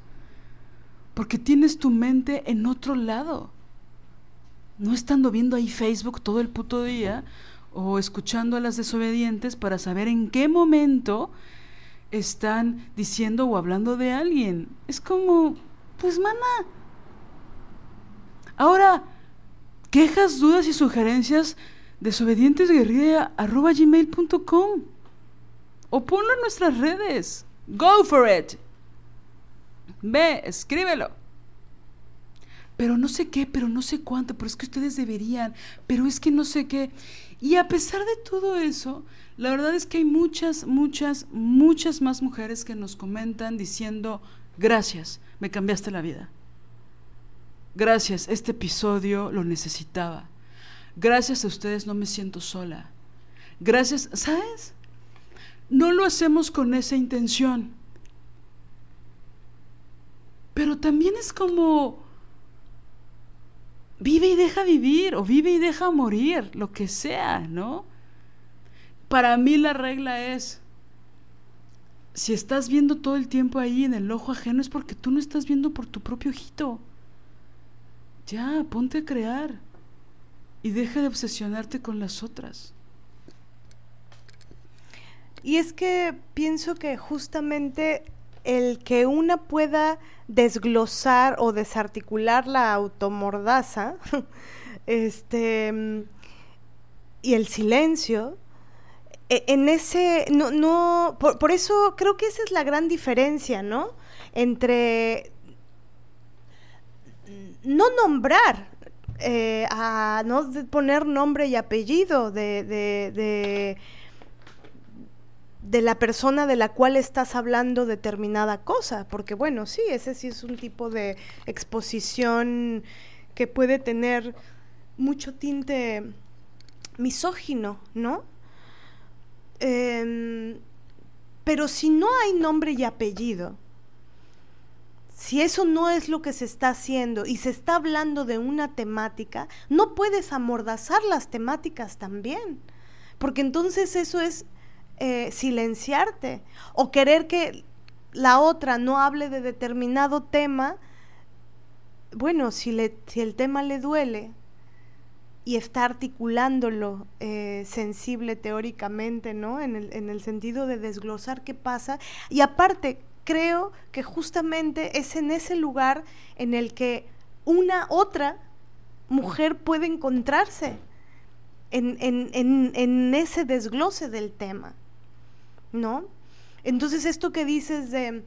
Em, tal vez alguien piensa que estamos hablando de, en particular de ella, e, e, el punto no es ese en sí mismo. El, porque el punto primero en todo caso es ontológico, es desglosar el tema, apalabrarlo para poder entenderlo una, ¿no? Y en ese desglosarlo, en ese romper el silencio, una tercera que no tiene nada que ver eh, en el asunto, se encuentra y encuentra resonancia. Y, y esa enunciación, que no solamente es del movimiento feminista, ¿no? O sea, o, eh, eh, que aparte de eso ya está bien sabido en la historia, que, que en el movimiento feminista, si es que se le puede llamar movimiento feminista como si hubiera un solo movimiento organizado y tal, ¿no? Este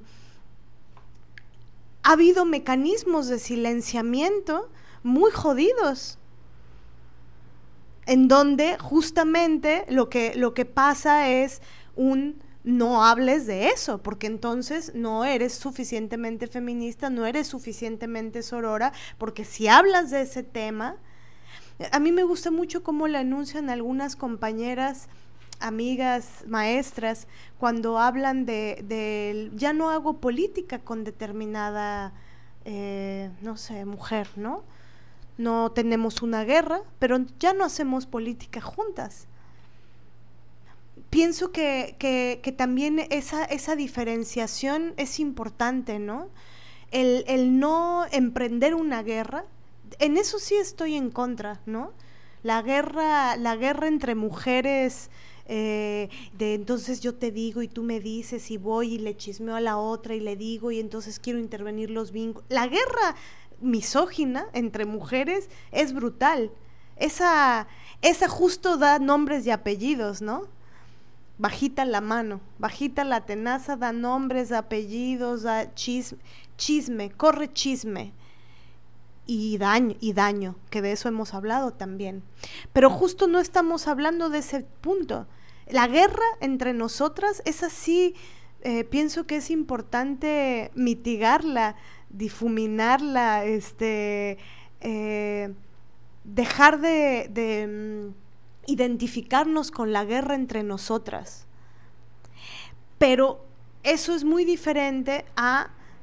Se, tienen que articular las temáticas de modo político, ¿no?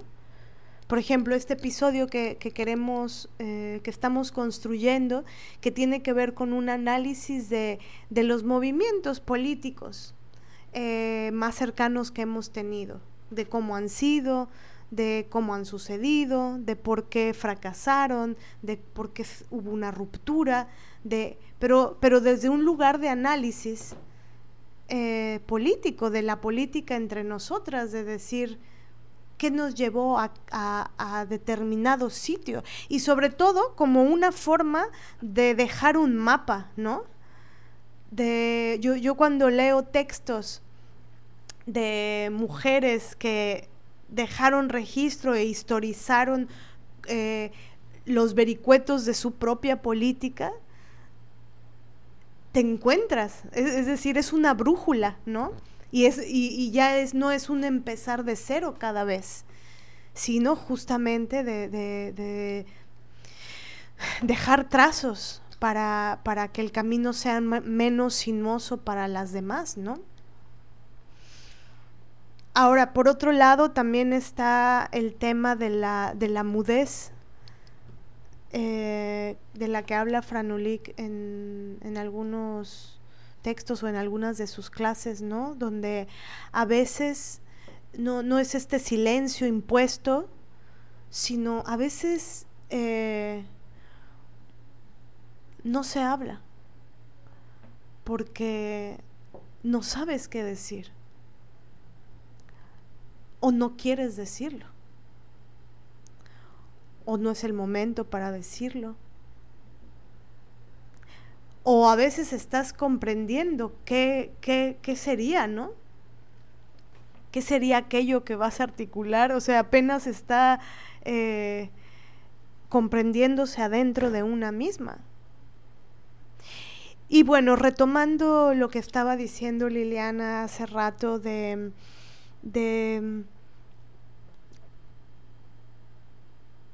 cuando llegas a, un punto en la vida eh, en donde ha habido em, muchos duelos, muchas pérdidas, eh, muchas, mucho romper con un montón de cosas que maravillosamente se hizo así, se rompió con aquello pero también eh, se desquebrajan las ilusiones, ¿no? Y ciertas este, romantizaciones y, cierta, cierto, eh, eso, ilusión, pensar que, la, que el camino eh, entre las mujeres es todo maravilla y contentura. Y, y no siempre es así. Y, en ese punto, bueno, hay muchas cosas que volverse a plantear y a replantear. Y creo que justamente, y esto abre el espacio a, tal vez sí el cuestionamiento de este, del feminismo más ideológico, ¿no? Del, de este feminismo que, que tiene consignas vacuas consigna, una consigna, no hay nada más ideológico que la consigna, ¿no? Que, se vacía de contenido, que se vacía de, a veces de, de ética, porque no basta pronunciar la palabra ética, no basta pronunciar la palabra politización, no basta pronunciar, eh, vaya, ni la palabra feminismo, no basta pronunciar, hermana, yo te creo, no basta pronunciarlo, sino que hay, que hay, cuál es el fondo, el trasfondo, qué hay, cuáles son todas las capas y, cuánta cantidad de, de mm, reflexión de, de, los temas más, más fuertes entre nosotras las mujeres vamos a tener, ¿no? Y que hay muchas cosas que se atraviesan, hay mucho heridaje, ¿no? No solamente es la misoginia, el clasismo y el racismo entre nosotras. Y esos tres grandes temas, este, por supuesto que también colapsan la, la política de las mujeres, ¿no? Cuando cuando se le da rienda suelta al clasismo y al racismo y al, al despotismo y a a la crueldad, eh, pues las relaciones se, se lastiman.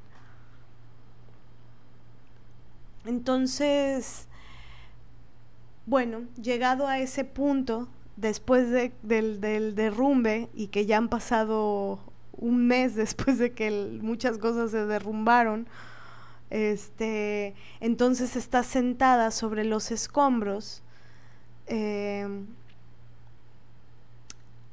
pensando y ahora que sigue. Y esa pregunta es muy compleja, ¿no? Y no se resuelve tan fácil. Y tal vez habría que abrir un espacio también, ¿no? Un, por un lado, un espacio para volver a sí misma y tal vez dar, dar un espacio a, al, a la palabra de las otras, ¿no? Al pensamiento de las otras, a la... no sé, al, al cómo la otra te alusa, ¿no? Cuando, cuando estás ahí sentadita en los escombros y dices, ay cabrón, ¿pa' dónde? ¿Qué sigue? ¿Cómo, cómo es, no? Sí tenemos una idea a nivel de pensamiento de las mujeres de hacia dónde irnos, ¿no? Em, y estamos en, el camino de, estudiarlo, estamos estudiando y leyendo e intentando encontrarnos. Pero porque es bien fuerte, porque cuando la, existencia se, se replantea, es que te lo replanteas todo, todo. Por ejemplo, hace unos días que hice un video para las Ofelias, ¿no? Pensaba, este, que ese es otro episodio que también queremos, este, andamos construyendo, pero como es complejo, queremos hacerlo con mucha, em, darle tiempo, ¿no? Darle tiempo y, y, llenarlo de mucha sustancia. Pero bueno, estaba pensando en, estoy harta de mi semblanza curricular, estoy hasta la, hasta las chichis de mi semblanza curricular. Estoy harta de ver las mismas palabras Estoy harta de mencionar ciertas cosas. Quisiera quitarle todo el prestigio, ¿no? Todo lo prestigioso, quitárselo y mandarlo a la verga. este. De donde nunca debió haber salido. Eh, y, te cansas a veces de ti misma, ¿no? te cansas de lo tuyo, de leer lo mismo, de... Y, bueno, pienso que en ese lugar es importante ese lugar también. Sin duda... Em, esto que mencionábamos en el episodio anterior, ¿no? Sobre esto que, que estamos, esta, esta ola de saberes y de lucidez que, nos, que nos da el, el, feminismo radical de la diferencia sexual, este, también te rompe un montón de paradigmas, ¿no? E, es decir, vaya, hasta palabras. O sea, cosas que yo hace tres años estudié y estaba alucinada con que ya las sabía, este, ahorita se están eh, poniendo en cuestión. Y es que no para, ¿no? Eh, volviendo a esto de la, de la, del currículum, ¿no? Pensaba, ¿cómo le quito el... o sea, quitarle, quitarle el prestigio, quitarle el patriarcado, atreverme a quitárselo, ¿no? Atreverme a quitarle este, a, todos esos y, y llenarlo de, de grandeza eh, femenina y de lengua materna, como diría Andrea Franulik y Doménica. Bueno, pero ahí estás partiendo de la idea que es muy transgresora y que es fuerte porque nos educan a amar el prestigio, el prestigio que dan las universidades, el prestigio que dan las empresas en las que trabajamos o en las que compramos cosas. Entonces de repente renegar del prestigio, decir ya no, ya no a la verticalidad institucional altamente patriarcal. Todas las instituciones son patriarcales. Entonces ya no voy a decir que soy de la UNAM, o ya no voy a decir que soy del TEC de Monterrey, o ya no voy a decir que soy de la católica, ¿no? Cuando te, por ejemplo, quieres dar clases, ¿qué es lo primero que te dicen, que te preguntan, ¿no? Pero ¿dónde estudiaste, no?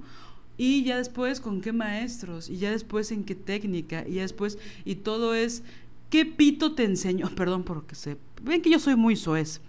¿Qué pito te enseñó a escribir? ¿Qué pito te enseñó a leer? ¿No? ¿Qué pito institucional? ¿Qué falo?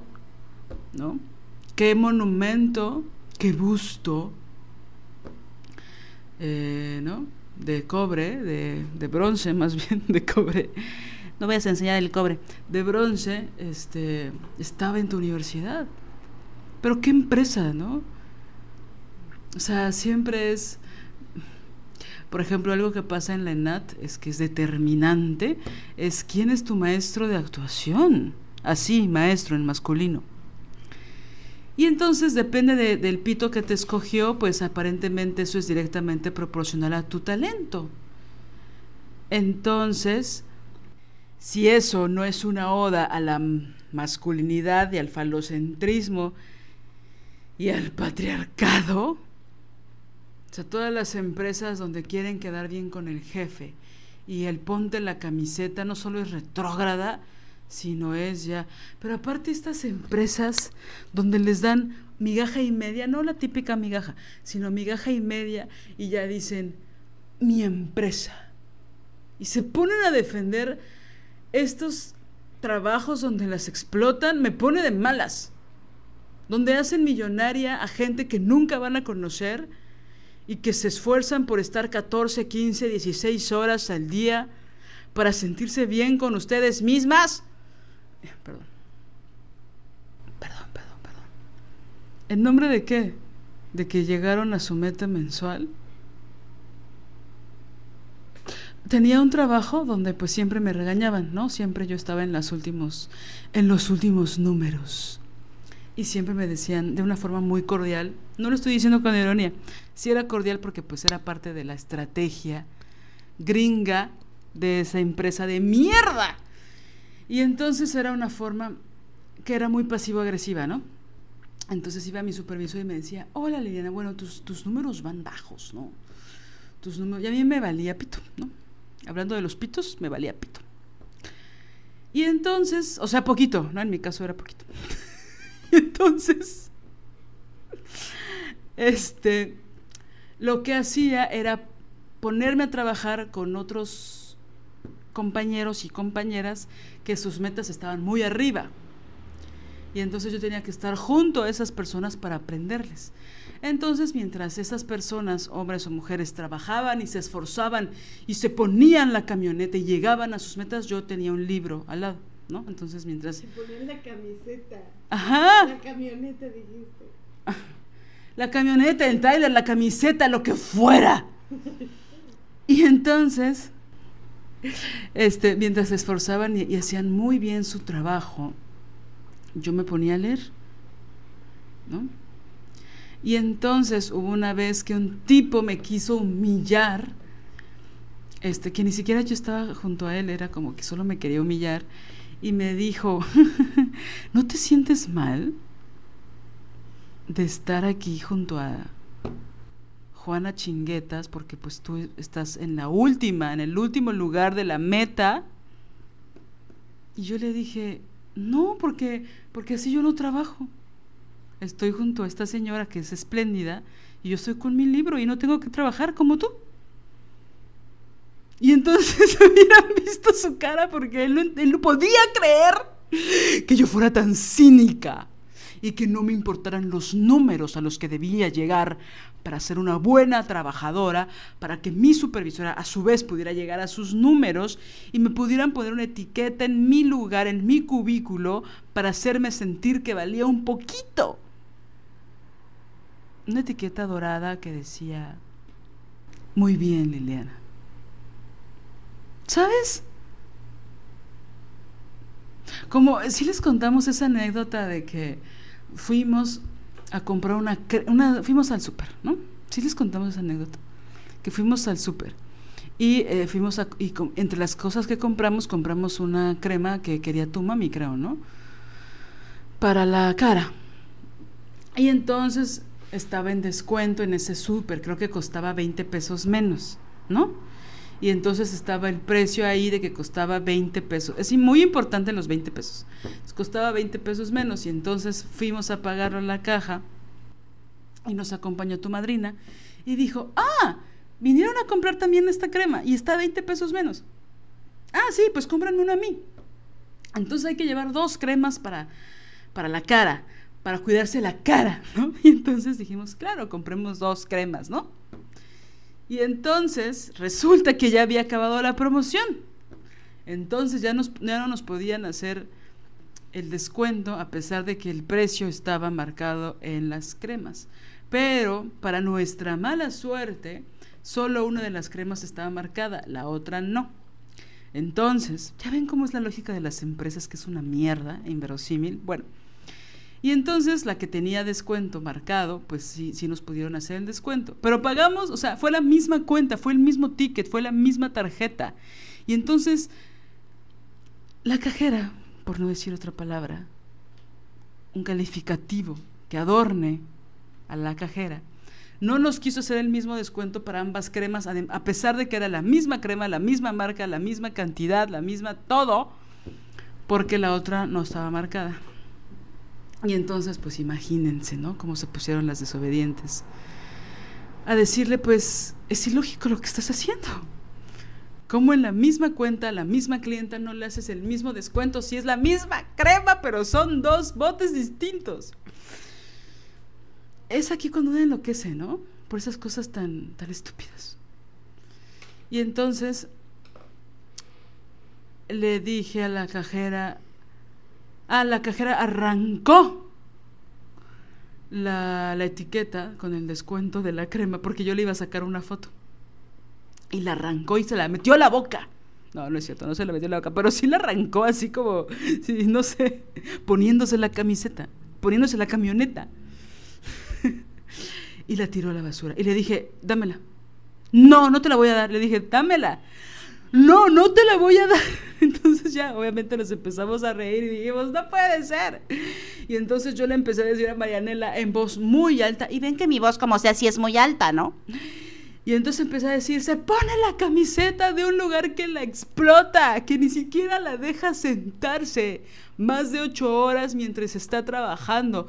No sé si se han dado cuenta, pero las cajeras en los supermercados tienen prohibido sentarse lo cual es terrible. Imagínense cómo acaban sus pies, sus rodillas, su cintura, su espalda, su cabello. Bueno, y estaba muy orgullosa de sí misma de que solo le, nos dio descuento a una sola crema. A eso me refiero.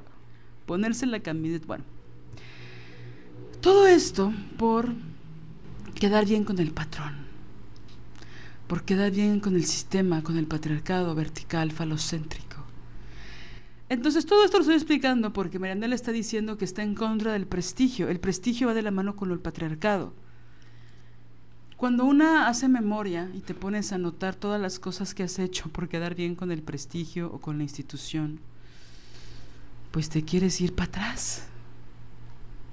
Porque todo eso es aprobación masculina, es son una serie de credenciales que están muy lejos de lo que tú eres y que buscan matar tu autenticidad y buscan una especie de, de, conocimiento en serie, de reconocimiento en serie, que está bien para los platos, pero no para las personas. ¿Me explico?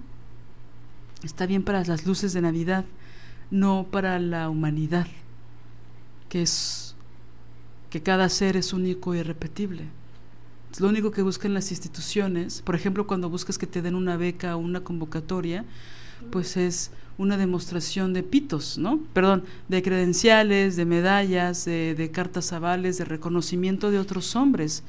Difícilmente te dan un apoyo institucional, es decir, patriarcal, cuando todo está lleno de tu linaje femenino o lleno de cartas de mujeres que aprecian tu trabajo, que admiran tu trabajo o que dan reconocimiento a tu trabajo. Tú tienes que decir que está sustentado todo tu proyecto de investigación, que me corrijan mis amigas científicas que están haciendo su doctorado, lleno de pitos que avalen tu investigación, lleno de miseria masculina, lleno de el maestro, el profesor, el doctor, el director, el director que avale tu proyecto, que lo sustente.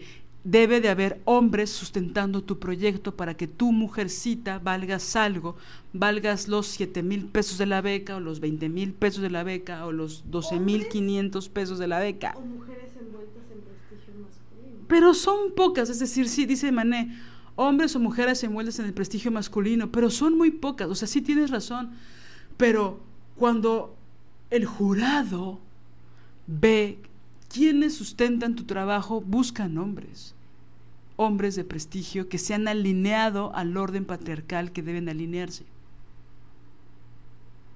De la universidad tal, de la investigación tal, y todo eso para que se roben tu investigación. Pero bueno, esos son otros temas. ¿Me explico? Entonces, a lo que estamos aludiendo, el permiso que nos hemos dado últimamente, es cuestionar el prestigio. Todo esto es una nota al pie para lo que acaba de mencionar Marianela de que cambió su semblanza. Sí, y, pienso que tiene que ver también con, con, este volverse a inventar a una misma, ¿no? Volverse a, no, no solo, no, no reencontrarse, sino eh, crear algo más de una misma. Eh, pienso que tal vez también está bien este, este, esta especie de, este desasosiego, este, esta especie de pasmo, no sé si llamarle pasmo, pero este hartazgo, ¿no? Este, este derrumbe y este eh, impasse, ¿no? Este puente entre el derrumbe y, lo nuevo que va a crearse. Y, y el reinvento de una misma, reinventarse, eh, claro que no, no es desde cero, nunca, por supuesto, ¿no? Que también ese, ese reset es muy de la misoginia, ¿no? De tienes que volver a empezar, tienes que volver a empezar, tienes que volver a empezar. No, no hay, no hay un desde cero, por supuesto que no, porque eh, hemos, somos y hemos eh, creado, nos hemos ido creando, pero, pero sí hay momentos de nuevos lienzos de nosotras mismas, ¿no? Para reinventarnos. Sí, porque de hecho ni siquiera empezamos una relación desde cero. Pienso en estas mujeres que terminan una relación de poco o de mucho tiempo y que dicen, uff, ahora empezar desde cero, ¿no? Que es con la intención de buscar otra pareja, ¿no? O empezar a salir nuevamente, a tener citas. Y yo creo que ni siquiera ahí se empieza desde cero, porque ya tienes la experiencia de tus relaciones anteriores. Y de alguna forma, si hay feminismo cerca, ya sabes qué cosas no quieres ya, qué cosas ya no estás dispuesta a hacer o a tolerar. Digo, en el mejor de los casos, ¿no? Con un feminismo o con una autoconciencia, no solo quiero llamarle feminismo, sino tal vez mucha terapia, tal vez mucha reflexión interna de lo que ya no quieres. Entonces ni siquiera ahí empiezas desde cero, continúas. Yo quisiera que, que nos quitáramos esa frase de nuestro léxico, de nuestro contexto, la de vamos a empezar desde cero. Es decir, no, no volvemos a nacer en un sentido literal, continuamos la vida. A veces para bien, a veces para mal, pero una no se muere de amor, ¿no? Una vez es como que parece que se va a morir de amor, pero no se muere. Entonces, aunque termines una relación de mucho tiempo, no empiezas desde cero. Aunque dejes de coger mucho tiempo, no empiezas desde cero. Cuando renuevas tu vida sexual, aunque hayas pasado mucho tiempo sin, tener sexo, no empiezas desde cero. Entonces nunca se empieza de cero, se continúa. La cuestión es que a veces, pues sí, la estructura, pues ya se te cayó la casa. Entonces toca elegir otro terreno, otro paisaje y empezar a construir. Pero como ya se te cayeron varias casas, pues ya una se cansa. Pero bueno, mientras sigue el buen humor, mientras sigan las desobedientes, mientras... Oigan, fíjense que nos pasó... ¿Lo puedo decir lo de los trastes? Es que es algo muy divertido. ¿Me dejas? maestra, ¿me deja? No sé cómo apalabrarlo. Déjenme ver si me sale en el aire. A ver si me la puedo saltar en el aire. es chistoso porque ahora que, no sé si saben, pero fuimos a la Ciudad de México. y tuvimos la fortuna de estar cerca de varias mujeres y cerca de su tarja de trastes, ¿no? Y entonces automáticamente piensan que las desobedientes no lavamos los trastes nunca. No, nunca. ¿No? Porque hemos encontrado en la lavada de trastes un símbolo con respecto a la obsesión de la limpieza a la que nos forzan las mujeres, ¿no? Entonces, luego una no se sienta a escribir o no se sienta a dibujar sus sueños porque pues tiene que lavar la ropa, trapear, almidonar y lavar los trastes y hacer la tarea de los niños y luego, ¿no? Todo lo que una tiene que hacer. Y entonces luego una le da mucha culpa no trapear o no barrer o no lavar la ropa o no destenderla o no lavar los trastes. Y entonces para nosotras esta revolución sin que buscamos sin culpa de no lavar los trastes, pues tiene que ver a la rebeldía de no vamos a estar con nuestro trapito en la mano todo el tiempo porque tenemos que seguir nuestros sueños. Pero eso no significa en la realidad que seamos unas cochinas. No sé si me estoy dando a entender. Creo que tú me estás entendiendo. Creo que sí. ¿Sí me explico? Entonces, a mí me da mucha risa y me, emociona mucho y quiero saltar en una cama elástica llena de canicas y de monedas. Imagínense esa, esa imagen, ¿no? En cámara lenta, bajo la lluvia, de saltar de alegría, de que las mujeres nos mandan, las compañeras, las amigas, nos mandan a las redes de las desobedientes fotos de sus tarjas llenas de trastes porque decidieron leer o salir a caminar o dibujar o hacer algo solo para pensando en sí mismas en lugar de lavar los trastes. Es esa la rebeldía a la que nos referimos. Pero hay otras mujeres que han interpretado este simbolismo de rebeldía como que nosotras nunca lavamos los trastes. Y no es así, amigas. Sí, aunque no lo crean, sí lavamos nuestros trastes. Y sí lavamos... ¿Y, qué? maldita sea. Maldita sea, pero pues sí, ¿verdad? Y lavamos nuestra ropa y luego barremos y trapeamos. De hecho, por ejemplo, no le vayan a decir a nadie, pero hoy que estaba trapeando, luego se me salen canciones de Cristian Castro. Es una cosa muy horrible, amigas. Ya sé que te estás riendo de mí, no te rías tan fuerte, se me sale... No podrás olvidar que yo nunca te amé como... ¿Cómo es la canción? Es que no la quiero cantar porque me da mucha vergüenza. Son estas cosas que mis amigas me dicen, no las digas en el podcast. No podrás olvidar... No, no, no, no la cantes. Que te amé como yo nunca imaginé. Se me salen esas... esos... Esos coros esos compases, sobre todas las cosas. O sea, se me sale este, estos referentes musicales atroces. Lo peor no es eso, lo peor es que las busco en Spotify y las pongo mientras trapeo. ¿Sabes? No le digas a nadie, por favor, porque me da mucha, mucha vergüenza. Y otros referentes, mire, me atrevo a decir Cristian Castro, hay otros que no voy a decir. Y bueno, de decir Cristian Castro es aberrante. Claro que esta, esta, esta modita que se puso del cabello morado es muy bonita, pero. Pero me da mucha vergüenza. Pero, pero las desobedientes sí lavamos nuestros trastes. Solo que a veces los dejamos la montaña porque tenemos que escribir y tenemos que leer y tenemos que escuchar a otras mujeres y tenemos que hacer muchas cosas. Pero eso no significa que no lavemos nuestros trastes. Este es un símbolo de rebeldía en contra de las tareas domésticas a las que estamos encadenadas. ¿Me cachas? Bueno, dicho esto, solo por hoy solo por hoy, solo por hoy.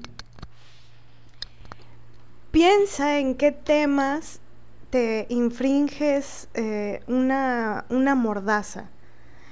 Eh, ¿qué, ¿Cuáles son esos temas que, que mejor eh, obturas ¿no? Y, decides no, no, hablar. ¿Cuáles son? Y, esas, y esas mordazas, em, ¿cómo se forjaron, no?